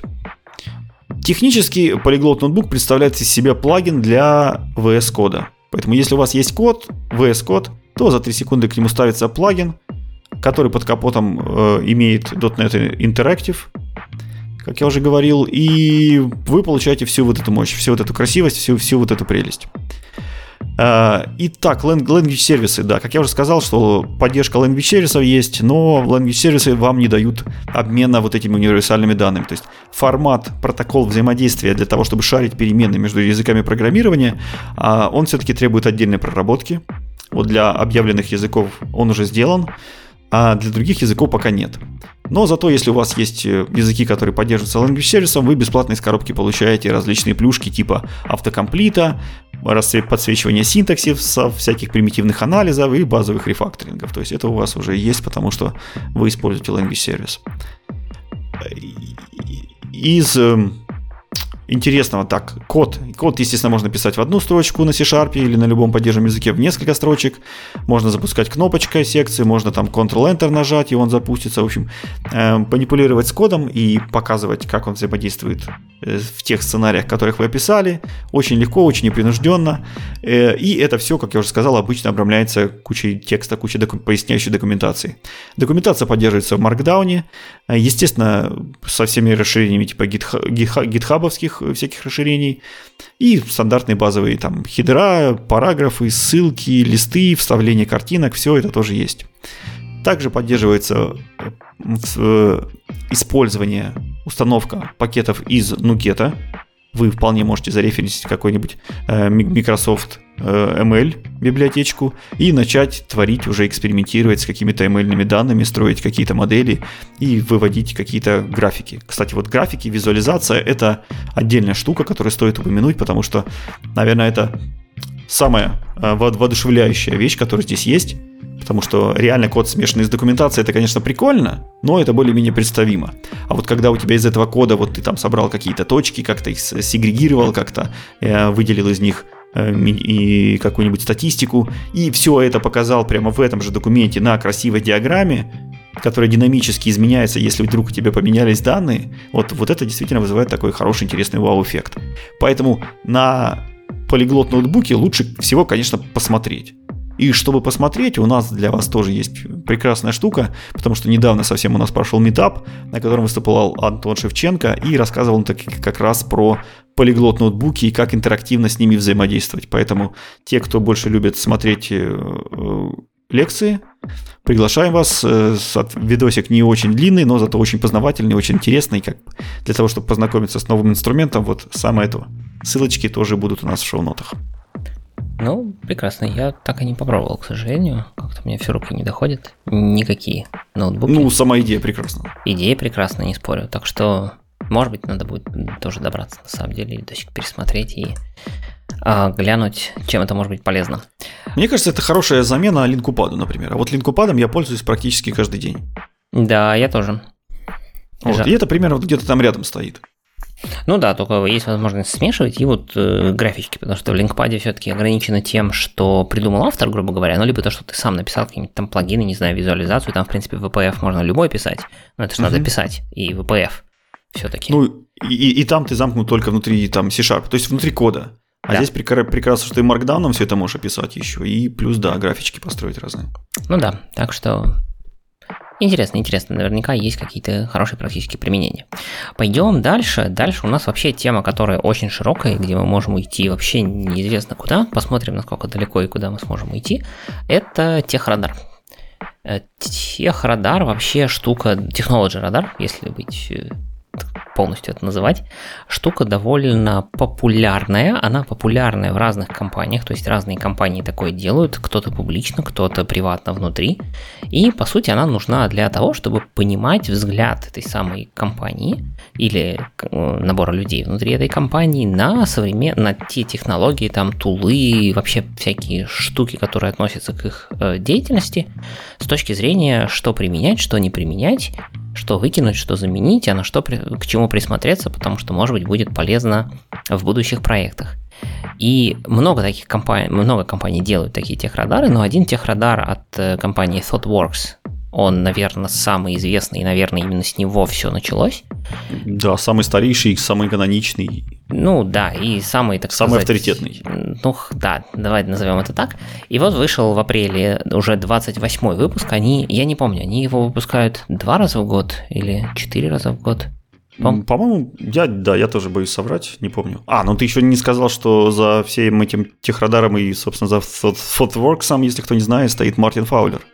Ну и не только Мартин Фаулер, там есть э, много разных других э, интересных и довольно знаменитых людей. То есть, если вы занимаетесь хоть как-то архитектурой, вам, наверное, известно имя Нила Форда. Это тоже вот это человек, который написал прям отличные книжки по всякой архитектуре. Вот. И действительно там набор всяких разных таких консалтеров, которые основная работа которых на самом деле консультировать всякие разные, разные, очень разные компании. И за счет этого у них появляется, во-первых, с одной стороны, большой кругозор на всяких, про всякие технологии, тулы и прочее. А с другой стороны, большая практика того, как это на самом деле работает в разных компаниях. У них складывается некоторое мнение на тему разных штук, и они его пытаются сформулировать в виде такого довольно компактного документа. Это документ всего на 47 страничек, где э, разделены Э, всякие, про каждой, значит, технологии, тул или еще какую-нибудь штуку, она отнесена к четырем, к одной из четырех категорий. Э, соответственно, одна это называется adopt, это значит все точно, мы как бы это пробовали много раз, можно использовать, точно берите, скорее всего не прогадаете. Э, есть категория trial, это скорее всего будет полезно, можно попробовать, даже если вы большой enterprise, где как бы сложно внедрять новые штуки, но если у вас есть какой-нибудь проект, где можно там чуть-чуть порисковать, допустим. Ну, то есть там тащить сразу в какую-нибудь процессинговую систему для банка, наверное, не стоит, но какой-нибудь там внешний портал написать на какой-нибудь новой технологии, почему бы нет, если она в разделе trial. Попробовать посмотреть, как оно приживется в вашем конкретном стеке, в вашей компании. Есть категория Assess, это значит, ну так, присмотреться, но непонятно, насколько оно полетит. Ну и последняя категория hold – это то, что, возможно, не стоит уже трогать, либо потому что оно устаревшее, либо потому что практика показала, что как-то не очень хорошо работает. Я помню, что свои первые техрадары я прямо еще находил на этих, на компакт-дисках журнала Хакеры, в общем, и там, там еще ими зачитывался. И меня вот с самых с первых выпусков вот смущало вот эти четыре названия. Я еще тогда не, о, очень плохо знал английский. И вот никак не мог проассоциировать вот эти названия с тем, что они за собой стоят. А вот сейчас я английский уже получше знаю, но все равно вот эти названия уродские, которые не подобрали. Вот не могли что-нибудь покрасивше сделать, а? Ну, как это, use, don't use. Да, вот и, понятно типа, человечески. Вот это юзай, вот это да. не юзай. Как бы. Да, а две категории, 3, а четыре. Да. В общем, сложно, сложно. Ну да, через это надо перешагнуть, запомнить и принять. Да, при этом надо понимать, что всякие разные тулы, технологии и прочие штуки, которые они, кстати, называют внутри блипсами, если я правильно помню, какое-то у них такое очень смешное слово, они могут мигрировать, то есть в каждом техрадаре э, вещь может, ну, в смысле, вот такая вот технология там может, например, перемещаться, казалось бы, она логично должна перемещаться там из Assess в Trial и в Adopt со временем, но на самом деле некоторые могут прыгать сразу в Adopt, некоторые могут вообще рандомно прыгать между ними, а некоторые исчезают, но это не значит, что все, про них надо забыть и больше не использовать, это просто означает, что, скорее всего, каких-то существенных изменений нет в этой технологии, и вы просто ищите последний техрадар, куда оно было включено, и смотрите там, в какой категории она была, потому что а PDF не резиновый, э, хочется это все все-таки как-то, ну, хоть как-то ограничивать по времени и размеру, и поэтому влезает не все. Вот сейчас в этом техрадаре 107 пунктов, 107 э, различных либо технологий, либо всяких штук. Причем большинство традиционно находится в разделе Trial и Assess. Вот я сейчас смотрю общую диаграммку. В Adopt находится всего 10 штук из 107, а в Hold 4. а все остальное равномерно размазано между трайлом и assess. Ну, тут нужно сказать еще, что они иногда выбрасывают технологии с предыдущих радаров, как бы не помещая их, например, в холд, что, наверное, логично было бы думать, что сначала, прежде чем выкинуть технологию, они ее захолдят.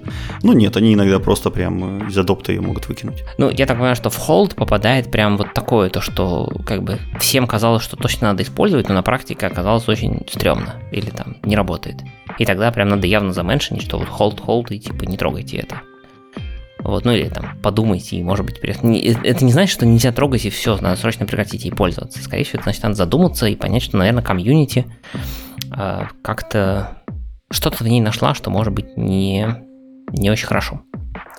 Ну ладно, давай к сути. Есть что, что интересного? Да, давай к сути. Во-первых, э, есть э, в техрадаре сначала начинается так называемый раздел, у них это по-английски называется themes, то есть такие основные темы, да, потому что эти 107 как бы это не просто 107 рандомных тулов каких-то, они все-таки как-то сгруппированы примерно по темам. А, и, ну, первая тема, ну, понятное дело, это искусственный интеллект, чат GPT, Copilot и вот это все вокруг всякого АИ. Там, если почитать, по-моему, там треть техрадара посвящена тулзам вокруг АИ. А вторая большая тема это accessibility, тоже довольно много всего вокруг дизайна, accessibility, тестирования этого дела, даже юнит тестирования accessibility очень мне странно представлять, что это такое, но тем не менее. А, отдельный большой хайп вокруг лямбд у нас сейчас есть, и там есть э, интересные паттерны и антипаттерны, которые упоминаются. И последний раздел – это декларатив, скажем так, разница между декларативным подходом и императивным подходом. То есть, либо вы делаете, условно говоря, какую-нибудь декларативную штуку для там, вашего деплоймента, что я хочу, чтобы у меня мои, там, не знаю, сервера выглядели так, а дальше тулинг сам добивается того, что нужно, либо вы э, пишите прям скрипту, скриптуете, как нужно модернизировать ваш environment, чтобы стало как надо. И вот э, а, есть всякие разные тулы, подходы вокруг этого дела. Это темы большие, мы не будем рассматривать вообще все, потому что 107 пунктов и детально по ним пробегаться, хоть и PDF на 47 страниц, но это все равно 40 страниц вот этих штук. Я для себя какие-то интересные, те, которые мне было интересно почитать, за что зацепился глаз, а, выписал, так скажем, и вот сейчас по ним пробежимся. Если у тебя есть что-то интересное, то э, добавляй. Во-первых, в Adopt в те, на, на первый раздел это техники, techniques по-английски, то есть это всякие разные такие больше организационные, нежели чем тул, тул, тулзовые штуки.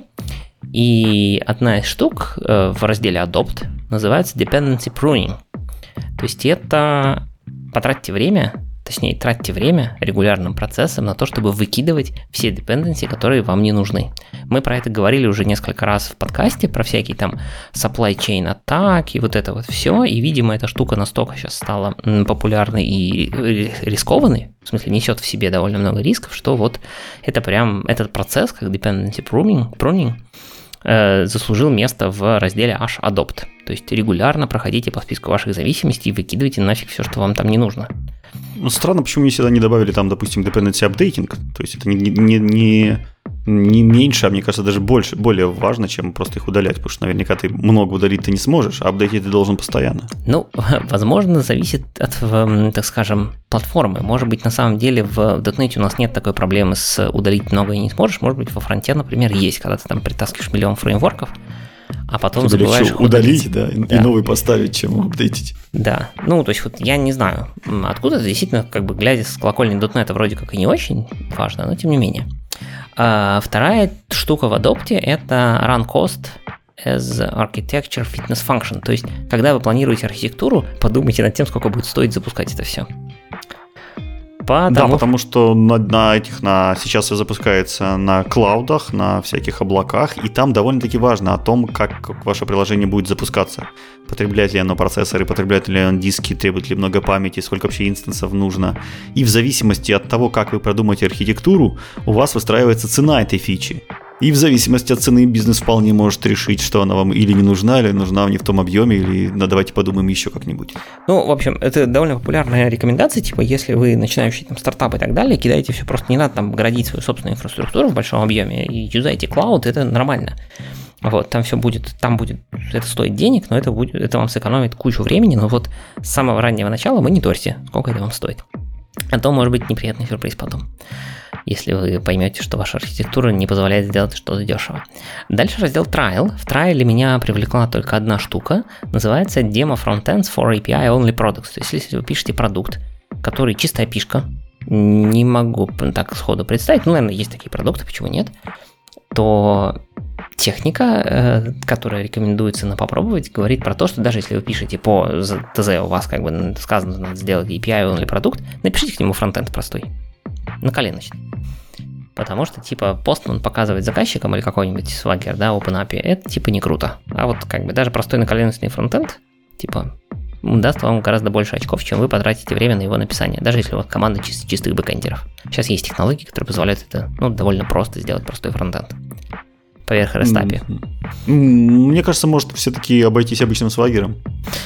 Ну, Это есть мини, мини-фронтенд такой. Там ну, запросик сделать сможешь. Да, наверное. Данные ну, посмотреть сможешь. Да, опять же, видишь, тут, э, видимо, их рекомендации как ребят, которые довольно много всего продают каких-нибудь, каким-нибудь там стартапам, ну, в смысле, продают стартапы, например, помогает им какие-нибудь там раунды инвестиций поднять перед инвесторами или еще чего-нибудь, и там может быть Когда тебе нужно продемонстрировать работу да. кому-то стороннему, да, да, да, наверное. Красивая картинка будет прикольнее. Хотя, ну, конечно. Хотя при этом я же говорю, сделайте силами бэкэндеров, ну там будет, да, очень красивая картинка. Может, наоборот, да. а, да, ладно. А, в разделе Assess а, есть три интересных момента, которые меня привлекли. Во-первых, э, тул, который я себе записал посмотреть, это log, logseq. Э, это, короче, какой-то Team Knowledge Management штука, похоже на Obsidian в каком-то смысле, если вы слышали такое слово. Это тул... Я посмотрел, это, в принципе, такой движок, где вы можете там заводить э, вики, там же можете таски себе делать, э, задания ставить, какими-то идеями делиться. В общем, движок по управлению знаниями. И плюс эти знания не только вы сами можете управлять, но и шарить их между командами, там упоминать, меншинить и, и так далее. Это что-то среднее там между конфлюенсом сюда же приплести. Ну, в общем, это действительно такая популярная тема. Вот Obsidian это тоже, да, из этой сферы. Но Obsidian популярная больше тема, персональный, но... мне кажется. Да, скорее всего, это персональное, а вот это уже какой-то такой больше, больше с командой. Мне все равно кажется, что чего-то здесь не хватает. В общем, все еще нет там хорошего инструмента, который позволит вот занять эту нишу. А ниша хорошая, нишу прям я жду. Ну вот эту штуку видно, что, я, я не знаю, я сейчас читаю только сам радар, я не смотрел на саму тулу, видно, что, видимо, делали программисты, потому что у него написано, что это git-based storage, то есть, короче, все для программистов. Не как там в Confluence, непонятно, что там в бэкэнде, просто пользуешься фронтом а здесь прямо и, и все это в гите, короче, ну, не знаю. Да, там простые markdown файлы, то есть ты их можешь посмотреть, зачекинить, а я, соответственно, история, бранчи, все как положено. Ну, в общем, программистам будет удобно, всем остальным не факт. Тут как обычно. Ладно. Э, и интересный раздел, э, интересный кусочек называется Tracking Health Over Debt. Мы очень много говорим, ну, вообще в проектах, продуктах про там технический долг, technical debt, а здесь э, ссылки на пару статей на тему того, что надо говорить не про technical debt, а про, так сказать, product health. И тогда у вас естественным образом будет то есть не просто смотреть на ваш долг и думать, что бы из этого долга нам пофиксить, а это способ подумать, а что же вам нужно пофиксить, чтобы, так сказать, здоровье вашего приложения, да, product health, он улучшился. Долг-то долг, но долг он плохой только если это как-то сильно влияет на ваше приложение, а не потому, что вам как программистам кажется, что надо что-то срочно фиксить. Так что тут вот интересно просто чисто поменять взгляд. И вот э, в техниках есть э, одна штука, которая, даже две на самом деле, которые хочется упомянуть в разделе Hold. А, первая эта штука это лямбда пинбол. А, и это, ну, смотрите, когда мы делаем монолит, то мы грозимся, ну, классический, да, сейчас примеров, когда обсуждают все архитектуры, мы превращаем монолит в big ball of mud, да, когда там все связано со всем, и это, короче, непонятно что. Когда мы говорим микросервисов, часто приводят в качестве такого Uber э, штуки, во что это может превратиться, как раз микросервисы Uber, когда там, сколько у них там, несколько тысяч, да, по-моему, если не десятков тысяч микросервисов, которые с и граф там такой, типа, это нифига непонятно зависимости, все там, все со всеми, вот это все тоже плохо. Вот. И когда все сейчас идет к тому, что лямбда архитектуры становится довольно популярным, это когда ваш, ваши микросервисы уменьшены настолько, что они являются лямбдами то все это может превратиться в то, что ребята назвали лямбда pinball architecture, то есть когда ваши лямбды, э, ну, в смысле, какой-то кусочек логики пинается между вашими лямбдами, ну, примерно как мячики в пинболе между этими препятствиями туда-сюда. Может быть, он свалится куда вам нужно вниз, а может и не свалится. В смысле, может ваш workflow дойдет до конца, может не дойдет. Вот, поэтому смотрите внимательно на лямбды. Лямбды это, конечно, хорошо, серверлесс это прекрасно, но смотрите внимательно на то, как у вас работает код и так далее. Вот, и связанная с этой штукой следующая, это про planning for full utilization. И это надо прекратить. То есть, э, когда мы планируем, э, как бы, когда мы планируем а, спринты, то есть full utilization, можно подумать, что это про ресурсы, так сказать, э, компов. Нет, это про, про команды. Типа не надо планировать на полный спринт. Я думал, что это, в общем, очевидная штука, но она прям почему-то заслужила отдельного холда в аж техрадаре. Непонятно почему, видимо, кто-то до сих пор планирует полные спринты работы. Ну, мне кажется, любые программисты, они тебе всегда говорят оптималь, э, оптимистичные сроки, за сколько они вы, выполнят это в идеальных часах, и на полный спринт, конечно. И еще время останется. Ну, я ж поднатужу, сделаю быстрее, еще время останется. Ладно, да. да. Еще Короче, долг успею сюда засунуть. Планируйте 25-50% написано в, э, в статье, ну, в техрадаре. И не больше, все равно вылезете за пределы. Ладно, пойдем дальше. Следующий раздел это платформы. Э, он такой, в основном это скорее, ну, как бы, я не знаю, платформа, не платформа, платформа, фреймворки. Много чего такого. И здесь э, интересно, что в Adopt пролезли GitHub Actions. Мне казалось... Наверное, они часто используют, да, GitHub для своих проектов? Ну, видимо, да. То есть мне казалось, что они уже давно должны были быть в Adopt, но как-то вот что-то не было, видимо. А в Adopt появился, по-моему, не было K3S. Это такой Kubernetes, э, легковесный Kubernetes. То есть э, легковесный полностью, так сказать, совместимый по API с обычным Kubernetes, но который требует не так много ресурсов. То есть он там не использует всякие etcd и так далее. И плюс он э, поддерживает сейчас, теперь стал поддерживать WASM, если вам нужно. То есть можно теперь прям там запускать WebAssembly workload. Короче, штука интересная, если вам не хочется тащить полновесный Kubernetes. Можно посмотреть. А в триалке залезла интересная штука под названием армы в облаках. То есть э, мы традиционно все исполняем на x64, да? Ну, обычно, в большинстве своем. Но вот э, в триалке залезла, попробуйте ваш код на армах. Они более энергоэффективны, они, э, как правило, медленнее, но с точки зрения баланса стоимости и ресурсов они выгоднее, получается, в некоторых случаях. Поэтому можно посмотреть, попробовать пособирать ваши, например, workload в, там, в армы и позапускать это в виде армов. Они сейчас поддержаны везде, во всех трех э, лидирующих облаках, да, AWS, Azure и Google. Странно, что Триал, мне казалось, это уже такая тоже давно тренд. Ну, видимо, пока еще все-таки все-таки Триал, видимо, не все поддержано, не везде все хорошо, не знаю. Пока Триал, видимо, только, тоже только начали пробовать. А, в Assess залезло несколько интересных штук. Тут прям много, ну, очень много всяких разных, в основном вокруг ML и так далее. Но вот Dapper, э, мне кажется, про Dapper мы слушали доклады еще на офлайновых доковидных дотнекстах. Это ж там по 17-19 год какой-нибудь был. Да, да, было дело. И тогда прям он очень популярный был, там на хайпе только появился. И, и вот он до сих пор, а он только сейчас в Ассессе.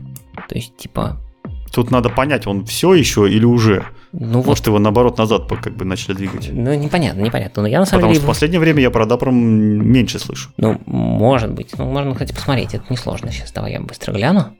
А, и мне, например, кажется, что я наоборот побольше стал слышать о платформс. Да, Дапр у нас был 36 Сейчас мы посмотрим. Не, он просто остался. А, не, он new. Он появился сразу в Ассессе. Вот. Ну хорошо, может дозрел до какого-нибудь ну, состояния. Ну, типа, которое... где-то, либо они просто попользовались им на нескольких проектах, и вот получилось. Теперь, типа, о, клевая тулза, давай допишем вас в, в этот самый. А, Matter а, штука, ну это, это стандарт, и это скорее не про программирование, как мне кажется, но это больше будет полезно тем, кто любит всякие умные дома и так далее. Вы знаете, что есть там куча разных стандартов, Zigbee и прочее. Так вот, теперь это... Эм, как там? Это новый стандарт. Да, я как раз хотел сказать, ситуация из мема. У нас есть 14 стандартов, ну, сделаем еще один новый. Ну, тут, короче, объединились Zigbee, Comcast, Google, Apple и Amazon, чтобы сделать новый стандарт, Open, for Smart Home Technology. Посмотрим, насколько получится. Эм, не знаю. Так, что у нас еще? Неон, неон, неон. А, да. Если вы пользуетесь AWS Aurora, это AWS Aurora PostgreSQL, там Cloud Native Analytical Database, в общем, короче, всякое такое, ну, короче, в AWS, вот теперь есть Neon, это open source альтернатива. Если вам зачем-то не хочется жить в AWS, то можно, соответственно, попробовать это у себя поставить и посмотреть. А, ну, зачем-то, может быть, вам это пригодится. Passcase. Вот Passcase это, кстати, тоже становится популярная штука, то есть э, движение на тему отказа от паролей. То есть э, и Эту штуку поддерживает Apple, Google и Microsoft. Э, смысл в том, что все это основывается на асимметричной криптографии, то есть вместо логина и пароля у вас есть, ну, в каком-то смысле, как SSH-ключи, да, работают. У вас есть private ключик, вы, соответственно, сайту отдаете public ключик, и он там может проверить, что это действительно вы. Вот это все, ну, вокруг этого в SSH понятно, что есть инфраструктура, а, но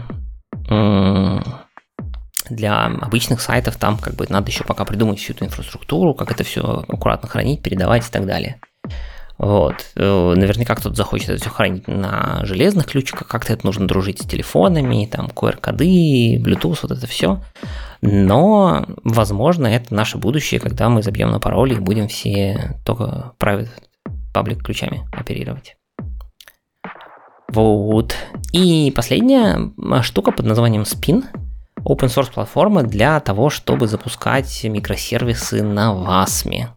В принципе, WebAssembly вообще сейчас ну, на таком относительном хайпе. Его пытаются применять в разных м, видах, формах и так далее, в форме контейнеров, там микросервисов и вот этого всего. Мы, по-моему, уже обсуждали где-то, вот я не помню, в подкасте или где-то просто отдельно мы обсуждали тему, что э, можно теперь собирать там имиджи в формате WebAssembly, по-моему, Docker начал их поддерживать или как-то так. Вот. Ну, вот, в общем, еще одна платформа по возможности запуска. Можно посмотреть, может быть, зачем-то вам пригодится.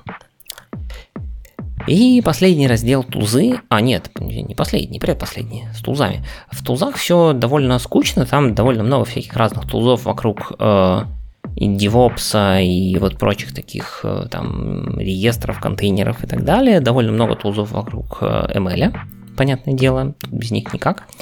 А я бы хотел пос- упомянуть тул под названием Fossa. А, это тул под, для проверок лицензий. То есть, если вы тащите к себе что-то open source, возможно, вы работаете в такой компании, где нужно ну, точно проверять какие там лицензии и так далее. Для этого есть разные тулзы. Ну вот одна из них попала в техрадар. Посмотрите, может зачем-то вам пригодится. А, GitLeaks штука, которая тоже open source, и статик анализ, который позволяет по любым репозиториям а, искать API-ключики, которые вы там потеряли. Ну, GitHub, в принципе, это и так умеет, но если вы это хотите на ваших private репозиториях, то, может быть, тоже э, пригодится запускаться. Uh, Helm File, open source tool для того, чтобы работать с Helm чартами. Никогда особо с ними не работал, только правил готовые, поэтому ничего не могу сказать, насколько это полезно в жизни, но в принципе может быть. Это все было в разделе Trial. В разделе Assess тоже внезапно. То есть Assess это так типа посмотреть, потрогать, может быть, но еще пока не в разделе Trial. Находится, соответственно, чат GPT, находится GitHub Copilot, находится Obsidian, тот же самый, который мы уже сегодня упоминали. То есть, в общем, какой-то немножко такой странноватый набор. Мне кажется, Copilot уже можно вполне спокойно использовать. Хотя, видимо, видимо, они упоминают здесь, он находится в Access, потому что там пока есть непонятки с точки зрения лицензирования, а точнее, э, ну, такой security, типа, вы же для того, чтобы, э, ну, по сути, вы Copilot скармливаете кусочки, возможно, вашего кода, да, со словами «допиши мне, пожалуйста». И вот тут вопрос, можете ли вы скармливать кусочки вашего кода, это же все-таки ваш код – куда он там попадает, на сервера Microsoft. Ну, в общем, такие вопросы непонятные. Ну, кажется, что с Enterprise Copilot, который Copilot X новый, GitHub декларировал, что он закрыл этот вопрос. То есть этот обучался чисто на исходниках, которые э, разрешают подобные действия, и с ними не должно быть никаких корпоративных лицензионных проблем. Да, они это упоминают, что Copilot X вроде... Ну, как бы, когда они это писали, Copilot X он в превью, ну, и он, по-моему, сейчас до сих пор в превью, мне кажется. Там по-моему, еще не, не полностью финальный. Видимо, когда зафиналится, и там будет уже как раз нормальный... У них тут написано, что offering, который for business для enterprise, И, видимо, там все будет чуть более, почет, более четенько и понятно.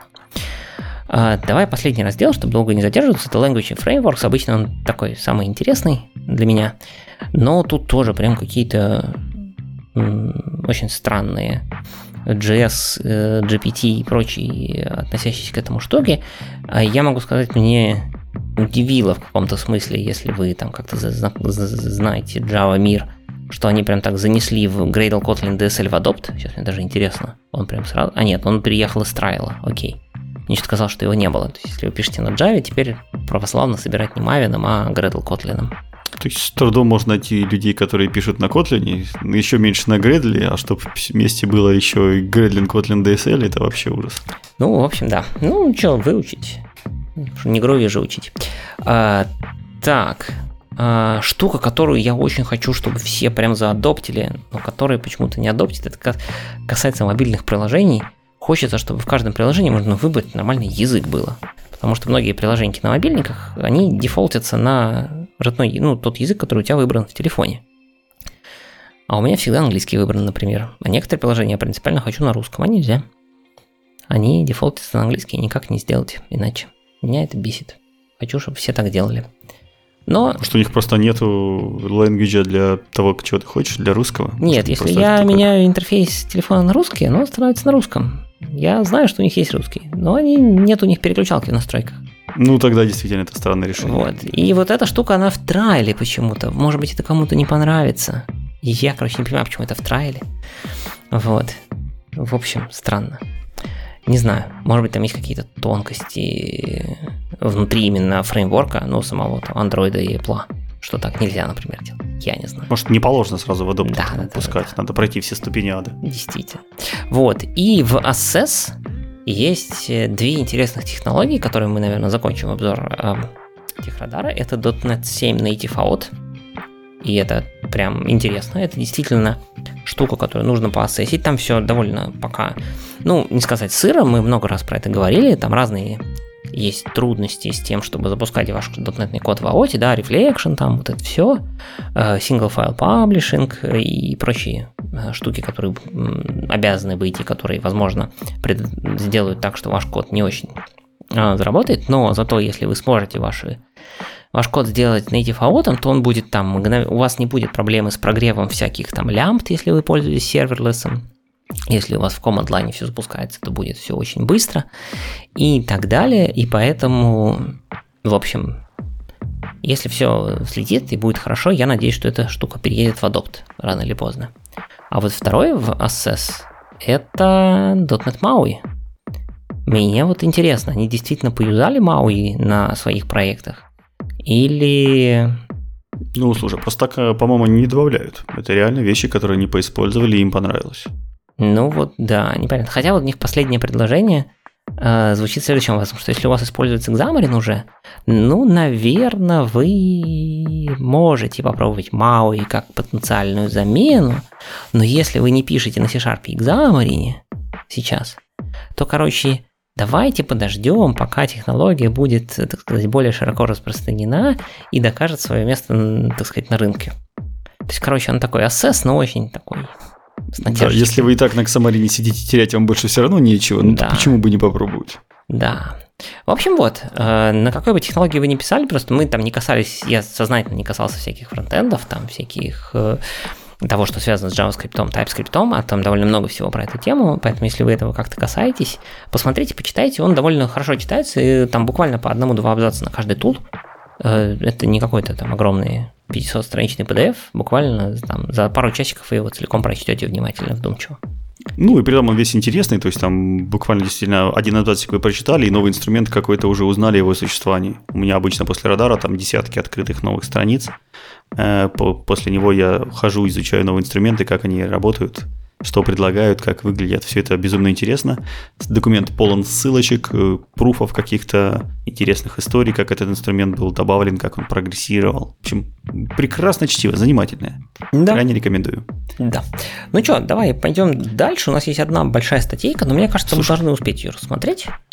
Подожди, еще у меня такое предложение есть. В принципе, довольно обидно, что .NET все-таки мало. Ну, надо понимать, что компания там с .NET работает э, мало, так, чуть-чуть совсем. В основном ее направление это там Ruby, Java и фронтенды всякие безобразные. Э, и очевидно, что Firefox это не про .NET. Вот. Но я знаю, что как раз технологические радары, они есть во многих компаниях. Вот особенно в таких больших, банковских, солидных, красивых и все такое. В общем, если у вас в компании есть э, радар дотнетовский, именно дотнетовский радар интересует, ну или вокруг дотнета что-то там, то присылайте нам, расшарьте, если это возможно, официально, если невозможно официально, можно анонимно прислать. И покажите, интересно просто, что действительно в .NET мире используется на самом деле а, в настоящих компаниях. Мне кажется, это была бы хорошая статистика, мы ее как-нибудь соберем и про нее тоже расскажем. Если такого радара мы не найдем, то, не знаю, можно попробовать самим собрать, самим сделать и вот с помощью там слушателей или с помощью там метапов поддержать его актуальность. Потому что вот действительно хочется прям сесть, посмотреть технологии и понять, на чем сейчас делать новый проект. Что можно там попробовать поэкспериментировать, что взять стабильное и бросить как бы там джунам каким-нибудь, которые приходят и спрашивают то же самое перед каждым проектом. Мне кажется, полезная была бы штука. Да, действительно. Нас вот, ну, мы не делаем, то есть мы едем по накатанным рельсам, узнаем все новое из конференций, подкастов и прочего, и иногда затаскиваем в проекты. Мы как-то так систематически не подходим к этому, поэтому действительно, если есть что-то такое интересное, давайте посмотрим, да, пообсуждаем. Присылать или публичные ссылки, или там приватные можно письма, письмами заслать, если вы знаете уже открытые проекты э, .NET радаров. Я почему так быстро не нашел, то тоже, тоже присылайте. Давай к следующей. Успеем еще хорошенькую C-Sharp тему? Да я думаю, да. Мы что там, полтора часа сидим, как раз до двух часов добьем. Хорошо, можно, можно постараться побыстрее, потому что не тронуть ее просто невозможно. Это еще одна прекрасная статья от нашего любимого Владимира Хорикова. Хориков никогда не подводит, у него все статьи глубокие, интересные э, и основательные. Поэтому давайте еще раз разберемся с одной из последних работ великого автора. Называется она Storing Information in its Highest Form. Я не знаю, highest form нормально, как это наивысшая форма? Ну, Или на, там, знаешь, да, как наивысшая, формами ну, с ну, функциями высшего порядка, там какой-то ну, вот специальный термин есть. Типа того, да. Я как-то вот, ну, я на русском языке наивысшая форма не встречал, то есть э, я бы сказал в ее наиболее, не знаю, есть, ну, неестественный. Тут сложно, да, да, да. Да, не знаю, я, перевести Насколько понимаю, это даже в английском языке не то чтобы устоявшийся термин. Потому что там в комментариях разворачивается еще спор насчет терминологии, ага. и там видно, что автор его практически придумал. Ну, ну хорошо. Давай адаптируем как э, высшая форма, да? Высшая форма, ладно, окей, давай. Ну попробуем сейчас, как по тексту пойдет, если что, мне поправляй.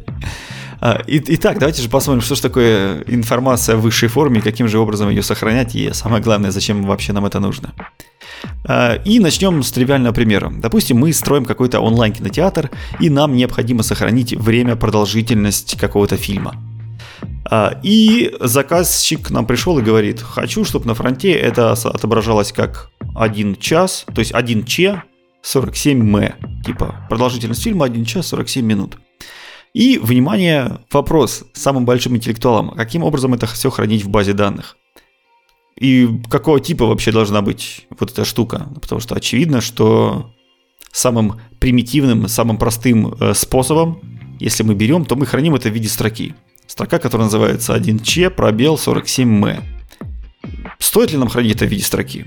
Наверное, не очень, потому что в следующий раз заказчик может прийти и сказать, я передумал, я там локализовал наши анонсы на другие языки, допустим, и теперь нам нужно это хранить там в формате 1 двоеточие 47.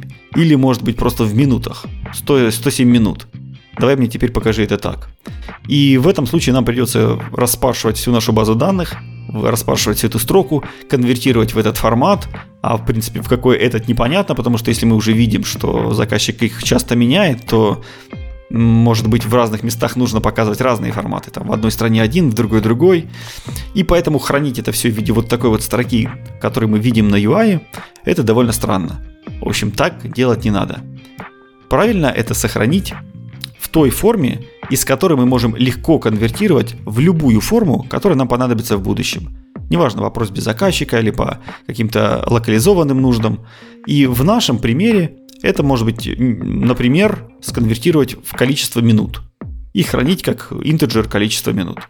И э, с помощью вот этого количества минут мы их можем э, показать потом на UI в любой форме. Хоть 1 ч 47 м, хоть 1 двоеточие 47, хоть 107 минут, в общем, как вам только взбрендит, как угодно можем показать. И вот именно вот это Владимир называет наивысшей формой представления информации. Э, в данном случае информации о продолжительности какого-то сериала или продолжительности какого-то фильма. То есть наивысшая форма это э, та форма, сохранив, э, сохранив которую вы можете ее преобразовать в то, что вам в будущем, возможно, понадобится. То есть это самая гибкая форма, э, которая в будущем вам может э, быть представлена в абсолютно любых форматах, в абсолютно любых представлениях, которые только вам может, может понадобиться. И она может быть представлена в разных форматах, естественно.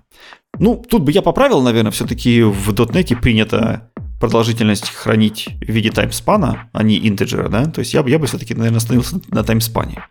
Ну, вот дальше более... возникнет вопрос, как ты это сложишь там в базу данных. Не каждая база данных поддерживает прям timespan, и прям тип есть. Ты все равно это все сконвертнишь в какой-нибудь там ту, ту, ту, ту, ту, ту milliseconds там или что-нибудь в таком духе. Ну да, просто у нас Entity Framework это все прозрачно делает для всех популярных баз данных, да. Но если мы говорим, что без Entity Framework, то, может быть, integer это хороший, хороший вариант. Согласен с тобой. Так, теперь, ну, Естественно, это оч- очевидное как бы решение. Каждый из наших слушателей, надеюсь, понимает, что продолжительность нужно хранить в чем-то таком э, в виде инта или в виде таймспана, но ни в коем случае не в виде строки. Это все слишком очевидно для того, чтобы для этого вообще можно было писать статью или обсуждать. Но, естественно, как и всегда, это только базис. Это только начало, чтобы вы понимали, что такое вообще наивысшая форма. А теперь давайте подвинемся дальше. Давайте пойдем к более интересным примерам и разовьем эту мысль немножко более глубоко. Для этого вам нужно будет представить класс кастомера. У нас есть некий пользователь, у которого есть система лояльности. То есть он может зарабатывать нек- некие баллы, а потом эти баллы тратить. И вот есть у нас э, некий кастомер, у которого есть сейчас на данный момент два метода. Когда кастомер за, заработал баллы, у него есть метод add loyalty points, который принимает в качестве аргумента баллы и прибавляет это к нашему приватному э, филду, который называется points. Соответственно, баллы заработались. И второй метод, когда мы списываем эти баллы в счет какой-то покупки, допустим, он может баллами оплатить какую-то покупку. Этот метод называется redeem loyalty points и принимает количество баллов, которые мы хотим списать в счет покупки. Но здесь есть одно важное бизнес-условие, что мы можем списать эти баллы только если у нас их больше 250. Вот накопился такой большой, толстый, жирный, золотой пользователь. И вот только тогда мы можем начинать их списывать. Иначе бросается exception. А если же их все-таки больше 250, то от поинтсов отнимается то количество баллов, которые передали. Вот такие два метода у нашего кастомера есть. Теперь э, мы это все разработали, это все работает замечательно, хорошо, к нам поступает новое требование. Если э, пользователь добавил в корзину какой-то товар, за который мы ему начислили дополнительные бонусные баллы, а потом из этой корзины товар удалил, то, естественно, мы должны и начисленные э, баллы лояльности тоже удалить. Ну, тут даже интереснее, из корзины ты удалил, ладно, э, мы же начисляем, вряд ли от того факта, что ты положил в корзину, тут хуже пример, что когда ты вернул этот товар в магазин, ну, тебе его доставили, ты на него посмотрел и вернул. Тут как бы да. с тебя нужно, собственно, те самые баллы вычесть. Че тебе их давать-то, ты же товар вернул? А да, то я да, да. накидаю и, себе баллов. Соответственно, баллов тебе больше не надо. Да. Вот. И перед разработчиком стоит как бы вариант. А что делать? Как реализовать-то вот это? Просто вернул товар, и баллы теперь нужно снова отнять. Ну, можно в лоб. Ну, то есть они несколько вариантов в лоб. Давайте рассмотрим самые лобовые варианты. То есть самый простой вариант это э, сделать, э, сделать вычитание. То есть на самом деле просто вызвать э, метод redeem, э, redeem loyalty points, который у нас уже есть для того, чтобы списывать баллы. То есть взять и списать с него эти баллы, которые, э, которые, якобы, которые якобы он не, не, не должен был получить. Да? Но здесь мы натыкаемся на то, что у нас есть бизнес-условия, при котором меньше 250 баллов бросит исключение. Мы этого сделать не можем, потому что мы не можем в этот момент, когда мы возвращаем товар и снимаем баллы, которые он не заслужил, бросать исключения. Этот способ нам не подходит. Дальше еще есть хак. Так как мы программисты, мы, в принципе, знаем о э, отрицательных числах. И если мы Э, и, то есть, и мы можем воспользоваться методом, который называется add loyalty point. То есть добавить ему баллов, но добавить ему не положительных баллов, как обычно делает метод добавления баллов, а отрицательных. Поэтому, добавляя отрицательные баллы в наше приватное свойство points, запишется уже баллы с минусом, и мы, в принципе, вот скорректируем то, что мы хотим.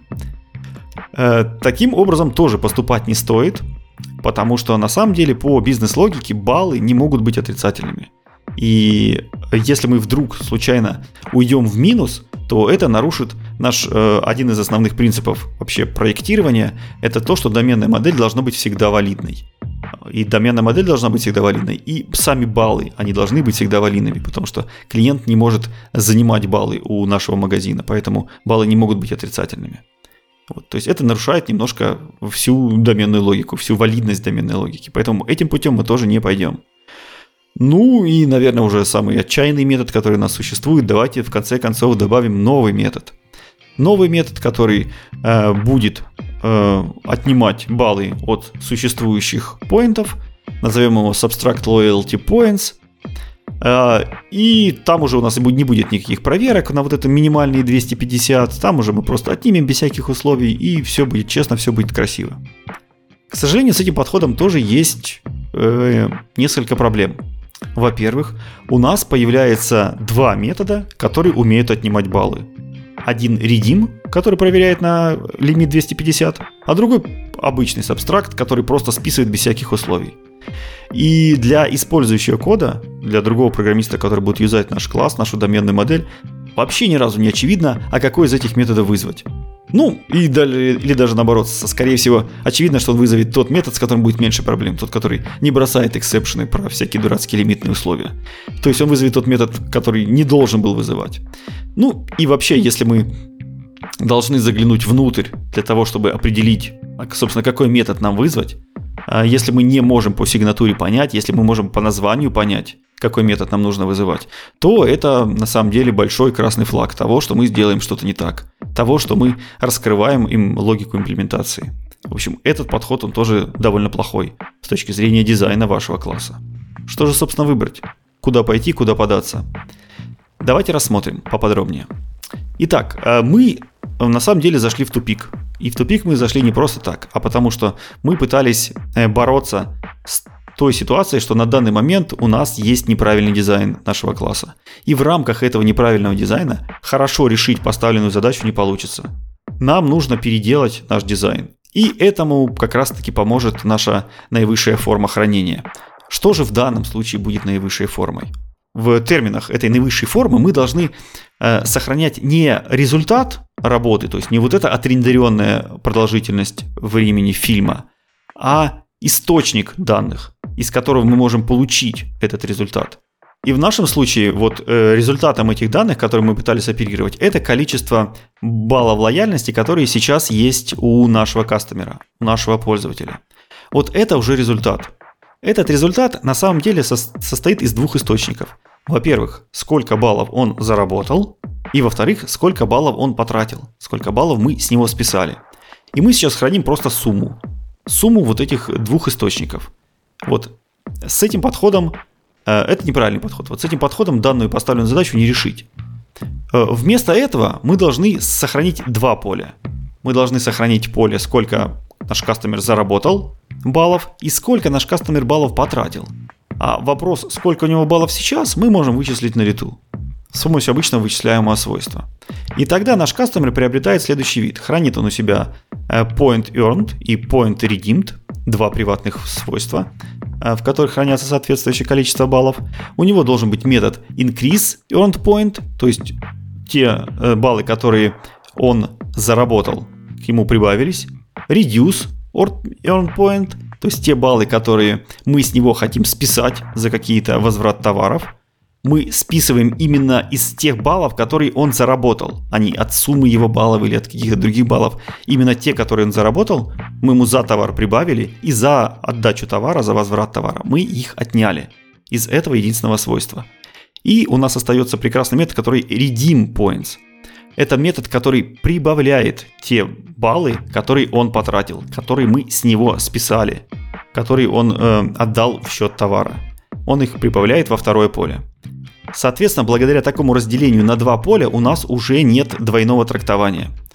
Мы убрали вот этот э, избыточный метод subtract loyalty point. То есть мы уже, когда мы не знали, какой метод вызвать для того, чтобы правильно учесть баллы за возврат товара. Э, метод, который просто уда, уда, удаляет заработанные, или метод, который добавляет, э, добавляет потраченные. То есть сейчас это очевидно, какой метод мы, мы здесь вызовем, потому что когда товар возвращается, естественно, мы никакой редим не делаем. Мы просто убираем заработанные баллы. Это понятно по сигнатуре, это понятно по названию, и теперь этот класс можно безошибочно э, юзать из наших каких-то других сценариев. И здесь интересно, что в обоих случаях, когда мы разбирали фильм, продолжительность фильма, и здесь, когда мы разбирали баллы лояльности, э, мы э, изменили наши классы таким образом, что теперь мы можем представлять данные в более широком формате, чем от нас требует э, теку, текущее задание. То есть там мы могли длину фильма показать в любом формате, в любом языке, соответственно, на любом UI. И здесь мы можем показать, например, баллы лояльности уже не просто так, сколько сейчас у клиентов баллов лояльности, как было раньше, но мы можем, например, показать ему, сколько всего баллов лояльности клиент, допустим, потратил. То есть сколько он сэкономил, допустим, за какой-то период времени. И это его может быть там больше воодушевить на покупки. Что не только у вас сейчас там 20 баллов, но и в этом месяце вы потратили, допустим, 200 баллов лояльности. То есть вы, по сути, сэкономили каких-то 200 денег. В общем, то есть если к нам заказчик придет с таким требованием, мы его уже в рамках данного разделения полей уже сможем реализовать. То есть нам вот это представление в наивысшей формы числа дает немножко больше возможностей на будущее. Пойдем дальше. Итак, мы разделили кастомера на два поля. Заработанные баллы и потраченные баллы. Но на самом деле кастомеру принадлежит только одно поле. То есть только одно поле, за, которое оно отвечает. Это поле баллы, которые потратил кастомер. То есть это кастомер, и он тратит свои баллы. Естественно, это поле принадлежит кастомеру. Мы про него знаем. А вот второе поле, баллы, которые кастомер заработал, на самом деле зависит от заказа. То есть чем больше кастомер сделал заказов, тем чем больше там в этом заказе какая-то скидка или какие-то дополнительные бонусные баллы предоставлены, тем больше вот это поле баллы заработаны, которые сейчас хранится у нас вторым полем внутри кастомера. На самом деле мы можем это поле приватное внутри кастомера убрать и заменить его э, на список ордеров. Вот, э, да, просто заменить в кастомер на список ордеров. И вот это поле, заработанные баллы, вычислять как сумма по всем ордерам всех заработанных баллов этого кастомера. При этом мы э, получаем большой-большой профит. Во-первых, у нас эта информация не может разъехаться с, э, официальным, с официальными ордерами. То есть не может по какой-то ошибке, по какой-то причине у нас кастомеру заработаться больше, чем есть в ордерах. Во-вторых, мы больше не нуждаемся в вот этих в двух целых методах. Нам не нужно больше increase заработанных баллов и reduce заработанных баллов. Вот эти два метода. Они нам больше не нужны, потому что мы заработанные баллы вычисляем динамически прямо сразу из ордеров. Что, собственно, упрощает наш класс. Не это ли прекрасно? А, и, э, соответственно, мы можем оставить только баллы списанные данным пользователям, а все остальное вычислять с помощью суммы или с помощью различных вычислительных полей. Если мы продолжим э, дальше таким образом э, размышлять, то мы в принципе можем и поле, которое у нас называется списанные баллы у данного кастомера, мы его сейчас храним в виде там просто значения, сколько баллов мы списали. На самом деле это тоже можно разложить, потому что это уже представление информации. Это представление информации о, коли, о, о нескольких попытках, о, о, от нескольких списаний баллов. То есть на самом деле мы можем хранить массив всех списаний, которые были у этого кастомера. А количество списанных, естественно, определяется с помощью суммы по этому массиву. Вот. И тогда у нас это тоже будет как бы хайгест, наивысшая форма хранения, да? когда мы будем сохранить изначальный источник, то есть когда мы списывали, а не только сумму. И вот если мы продолжим дальше вот эту шарманку крутить, если мы продолжим дальше вот эти все поля расписывать, кто откуда взялся, кто его источник этих данных, то мы непосредственно придем к, такому, к такой концепции, к такому понятию, как event sourcing. Архитектурный подход sourcing это как раз-таки и есть кульминация вот этого э, самого высокого формата хранения данных, которая, которая описывается полностью для всей информации, которая есть в системе. Sourcing как раз-таки и подразумевает то, что мы вообще не храним результирующие данные, мы храним только изначальную форму, то есть изначально то, что к нам пришло в систему. Вот списали один раз баллы, вот мы один раз захоронили эту информацию. Второй раз списали, второй раз сохранили. А ту информацию, которая нам нужна, например, сколько сейчас у кастомера находится баллов, она вычисляется динамически из тех данных, из тех ивентов, которые у нас есть, которые мы записали. Вот к э, как раз и ведет вся вот эта концепция. И, соответственно, из ивент-сорсинга мы можем представить абсолютно любой формат, абсолютно э, любое, любое представление тех данных, которые кастомер захочет в будущем. Это самая гибкая система, из которой, которой только возможно представить. Если кастомер завтра придет и скажет, я хочу э, узнать, сколько на Новый год клиенты там тратили баллов, а сколько на следующий день зарабатывали, мы это элементарно делаем с помощью ивент-сорсинга, и абсолютно невозможно это сделать, если мы говорим про прошлые заслуги клиентов э, из любой другой системы. Ну так что, нужно нам использовать sourcing везде, всегда, на любых данных и на любых программах.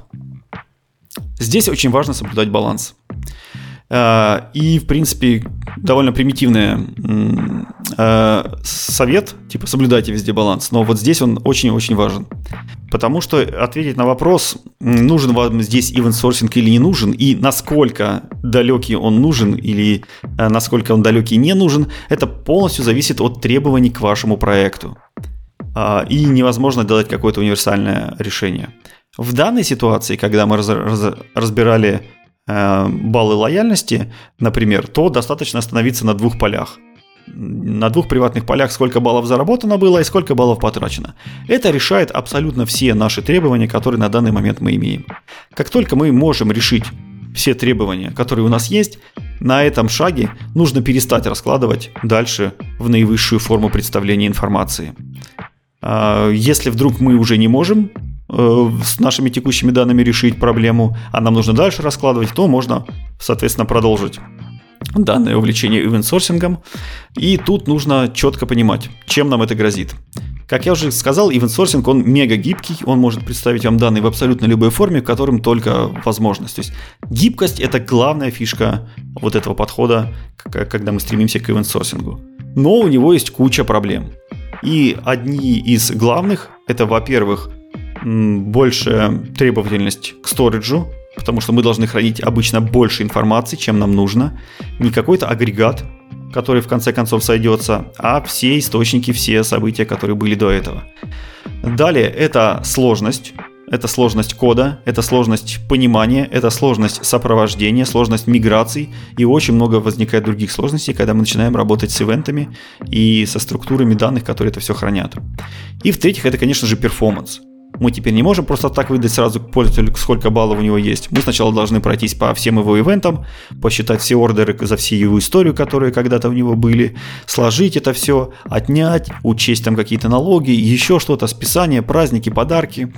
Естественно, существует куча способов, как это все дело закэшировать, но опять же, мы ударяемся в том, что это становится намного сложнее, мы ударяемся в то, что кэш надо э, инвалидировать, как-то это хранить и так далее. В общем, все равно в перформанс storage и complexity мы упремся. Поэтому чем более гибкое приложение у вас есть, тем больше проблем вы будете испытывать с дополнительным сториджем, с дополнительной сложностью вашего кода или с производительностью. И именно поэтому очень важно здесь беречь баланс. Беречь баланс между тем, чтобы код у вас остался эм, понимабельным, читабельным, тестируемым, э, и между тем, чтобы давать всю необходимую информацию для того, чтобы реализовать все ваши бизнес-требования.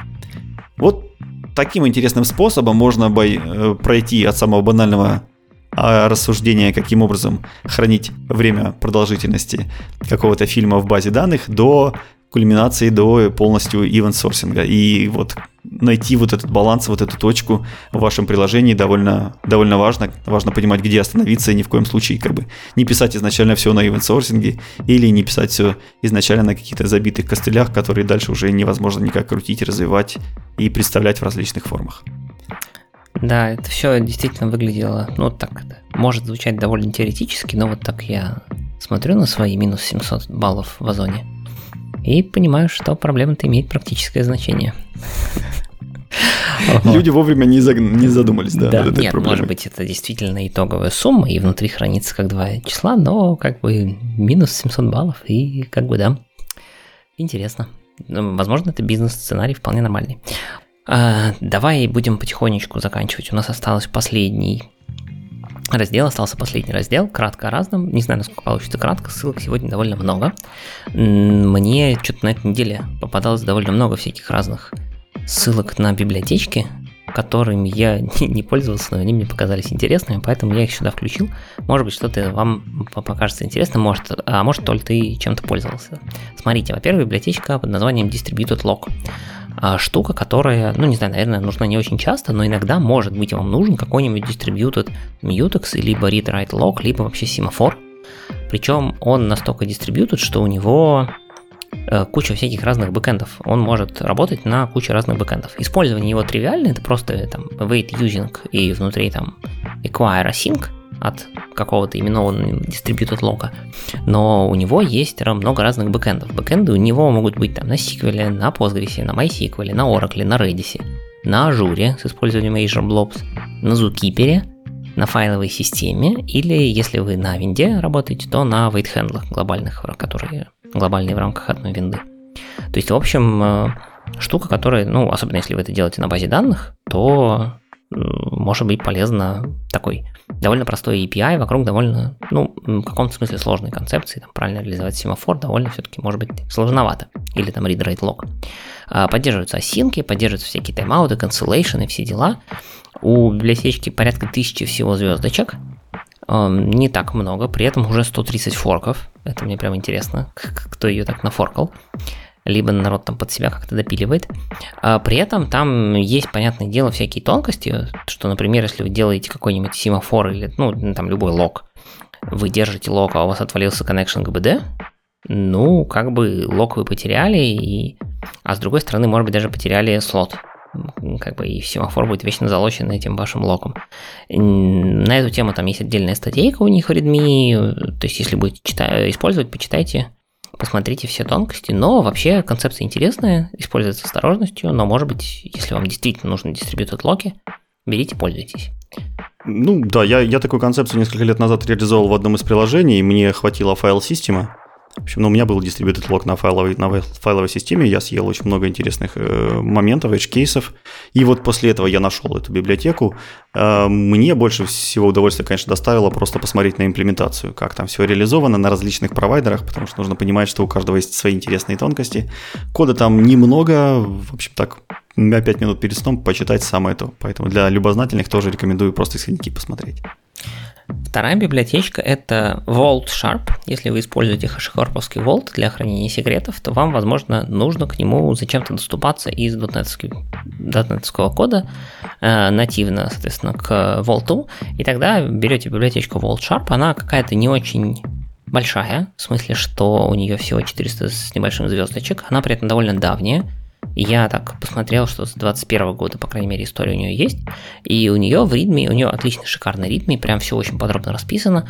И там написано, что это наиболее полная кроссплатформенная библиотечка, которая поддерживает .NET Standards 1.3, классический фреймворк 4.5, то есть, а поскольку она поддерживает .NET Standard 1.3, то это, там она и на Mono заведется, и на Xamarin, и на UVP, короче, везде, где .NET работает практически, она будет работать. Разве что вы на каком-нибудь там 4.0 сидите, но, наверное, вы тогда хэшикорпом, может быть, не пользуетесь. Потому что это все-таки больше про всякие микросервисы и прочее, мне кажется. А, не пользовался ни разу, но если верить так скажем, тексту, и она причем довольно активно живет, там какие-то иши пишутся, все дела фиксятся, так что тоже посмотрите, может быть, будет полезно, если вам зачем-то надо, если вы не принимаете секреты каким-то там простым способом, а через там, переменное окружение находите напрямую в Vault, то может быть это то, что вам нужно. Так, еще одна библиотечка, это уже от Microsoft, называется она Script и она предназначена для парсинга TSQL. То есть, если вы зачем-то хотите парсить SQL файлики, в смысле SQL язык, именно TSQL майкрософтовский, то вот эта библиотека, она использ... можно ее использовать, она теперь open source, MIT лицензии, все дела, позволяет преобразовать SQL в э, Abstract Syntax 3 и дальше с ним что угодно делать. Там что-нибудь проверять, компилировать куда-нибудь, там что-нибудь менять, а проверять, в смысле какие-нибудь анализеры писать. В общем, будет полезно. Раньше она была доступна, но у нее не было доступны исходники. Теперь она вместе со исходниками, так что можно там форкнуть себе и что-нибудь как-нибудь поменять, если надо. И последняя библиотечка, которая мне попадалась, это LinkU. Ну, точнее, мне попалась статья, которая называется LinkU on Steroids. И там автор рассказывает про то, как можно сделать SIMD операции в таком LinkU Style API для коллекций. То есть поиск там суммы или average элементов которые поддерживают, спасибо Generic математике, какой-нибудь там iNumber и iDivision оператор э, с помощью симдов и классов типа вектора, t и так далее. Э, тоже интересно скорее посмотреть на концепции, как это сделать, потому что там есть куча ограничений. Есть, ну, например, э, результат iDivision, грубо говоря, он параметризуется, собственно, одним и тем же типом. То есть, если вы вычисляете средний из интов, вы не можете из такого extension метода вернуть double, вы обязаны вернуть int. И, соответственно, ну, средний из интов считать в int, ну, наверное, не очень интересно. Но как факт, если вам вдруг нужно зачем-то какими-то такими number-like типами делать векторные операции в generic виде, посмотрите, как пример будет, мне кажется, очень полезным. А я хочу сообщить, что библиотека, которая называется Image Sharp Web, достигла версии 3.0. А, и это ни много ни мало, а 8 месяцев упорной разработки. Э, ребята выпустили ее для совместимой с .NET 6, 6, потому что это последний LTS. Они пообещали, что будут э, рубить в новых версиях, то есть оставлять только последний LTS, а все остальные будут отрубать. Но предыдущая версия, естественно, поддерживается. Если вдруг вы еще не перешли, то в этом нет никаких проблем. Самое главное, что позволило им сие дерзкое правило сделать, это э, удалить все старые API, все там совместимости со старыми фреймворками, которые у них были, и это, да, это действие улучшило перформанс, естественно, улучшило читабельность, и, в общем, библиотеку позволило сделать свежей, красивой и привлекательной. Обязательно стоит упомянуть, что теперь она полностью э, покрывает весь свой API с помощью nullable reference тайпами, поэтому nullable reference тайпы цветут и пахнут. Ну и самое главное нововведение – это добавление тег-хелпера – который для SP. Э, он нужен для того, чтобы а, использовать в ASP тег-хелперах. То есть это в языке разметки вы можете писать различные а, такие элементы специальные, системные, которые на самом деле раскладываются с помощью ASP рендера. И у этих элементов есть очень много положительных различных свойств. А, во-первых, они очень легко и красиво читаются, они уменьшают сложность, а сложность в Image Sharp была огромная, например, работа с картинками. В общем, с помощью Tech Helper довольно стало очевидным и красивым. У них есть там строгая типизация для э, специально ASP Helper и ASP компонентов существуют понятные стандартные подходы для тестирования. Соответственно, вы теперь можете это тестировать и переиспользовать, так как это стандартный SP-компонент, вы можете их теперь переиспользовать. А, и что это значит? Это значит, что картинку вы можете в своем тег-хелпере указать какую-то картинку и добавить ей динамические различных свойств. Например, изменить высоту, изменить ширину картинки, каким-то образом сделать э, ресайз с помощью какого-то алгоритма, там заполнить каким-то цветом и добавить еще хэш-сумму с помощью HMAC, которая HMAC, короче. HMAC сумму добавить, и все это с помощью одного, одной строчки, там красиво тег хелпера. И это, наверное, самое главное изменение. Все. В будущем ребята сосредоточатся на Image Sharp Drawing и Image Sharp э, Fonts. В общем, я знаю, что многие Э, наши слушатели ждут, когда же, собственно, дровинг станет, станет кросс-платформенным. Я думаю, что вот, вот, вот это ваш шанс. Вот скоро релизится Image Sharp Drawing, и с помощью него вы можете э, ваше приложение попробовать перенести на абсолютно другие платформы или, может, даже воспользоваться новым .NET Core.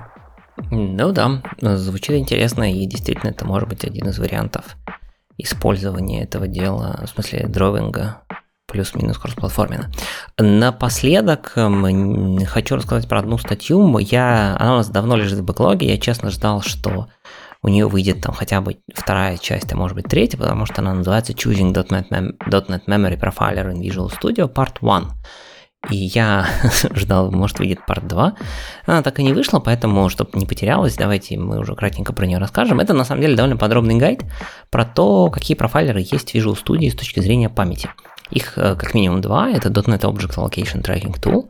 Э, штука позволяет сказать, э, сколько инстансов каких типов были залоцировано и какого размера это все, сколько это все занимает и из каких методов это все аллоцируется. То есть такое как бы точечное поиск э, того, какие там методы, по каких сценариях у вас что где аллоцирует. А второй это Memory Usage Tool, это больше про heap snapshot и понимание, какие объекты живы в том или ином виде. То есть Object Allocation Tracking, то есть объекты, может быть, там их много аллоцируется, но много же и собирается garbage коллектором. И в дампах, в смысле в heap снапшотах они будут не видны потому что garbage коллекторы будет успевать собирать.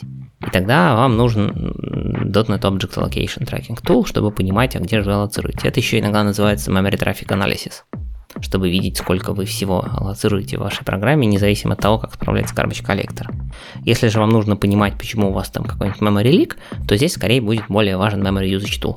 И вот статья как раз аккуратненько проходится про тому, как это все использовать в Visual Studio со скриншотиками, с примерами, с примером приложения, которое утекает, и, соответственно, можно прям четенько разложить, там объясняется, какие колонки, э, на что смотреть, как интерпретировать результаты. То есть, ну, если вы не пользовались или хотите научиться пользоваться профайлером Visual Studio, вот, в принципе, годная статья в качестве такой вводной инструкции вполне подойдет. Отлично. Ну что ж, хорошо посидели, даже без микрософтовских анонсов. Кажется, что всех лимитов выбились. Давай закругляться. Да, давай закругляться. Мы сегодня опять, наверное, вывели действительно за пару часов. Наши подкасты становятся все длиннее и длиннее. Ну ладно, будем где-то вокруг двух часов, наверное, так и крутиться. Сегодня поговорили про rootless контейнеры еще разок. Вспомнили, что это такое, зачем это надо. Обсудили тест контейнеров в применении к .NET. Поговорили про таски в формате библиотечки task group про от Стивена Клири и методов расширения для тасков посмотрели на полиглот ноутбуки для .NET, Sharp, э, детально обсудили техрадары, детально обсудили, как нам же хранить информацию, и надо ли всем ударяться в event или все-таки можно пока подождать и не бежать туда. Ну и обсудили кучку разных библиотечек полезных, которые могут оказаться э, полезными или, может быть, просто интересными, чтобы в них посмотреть. А на этом все. Большое спасибо, друзья, что нас слушали. Шаре, репост, колокольчики и все такое. Распространите нас, любите, слушайте. Мы это тоже очень-очень любим и ценим вас. Всем счастливо. С вами был Анатолий Колоков. И Игорь Лабутин. Это был 71 выпуск Радио.нет. Всем пока.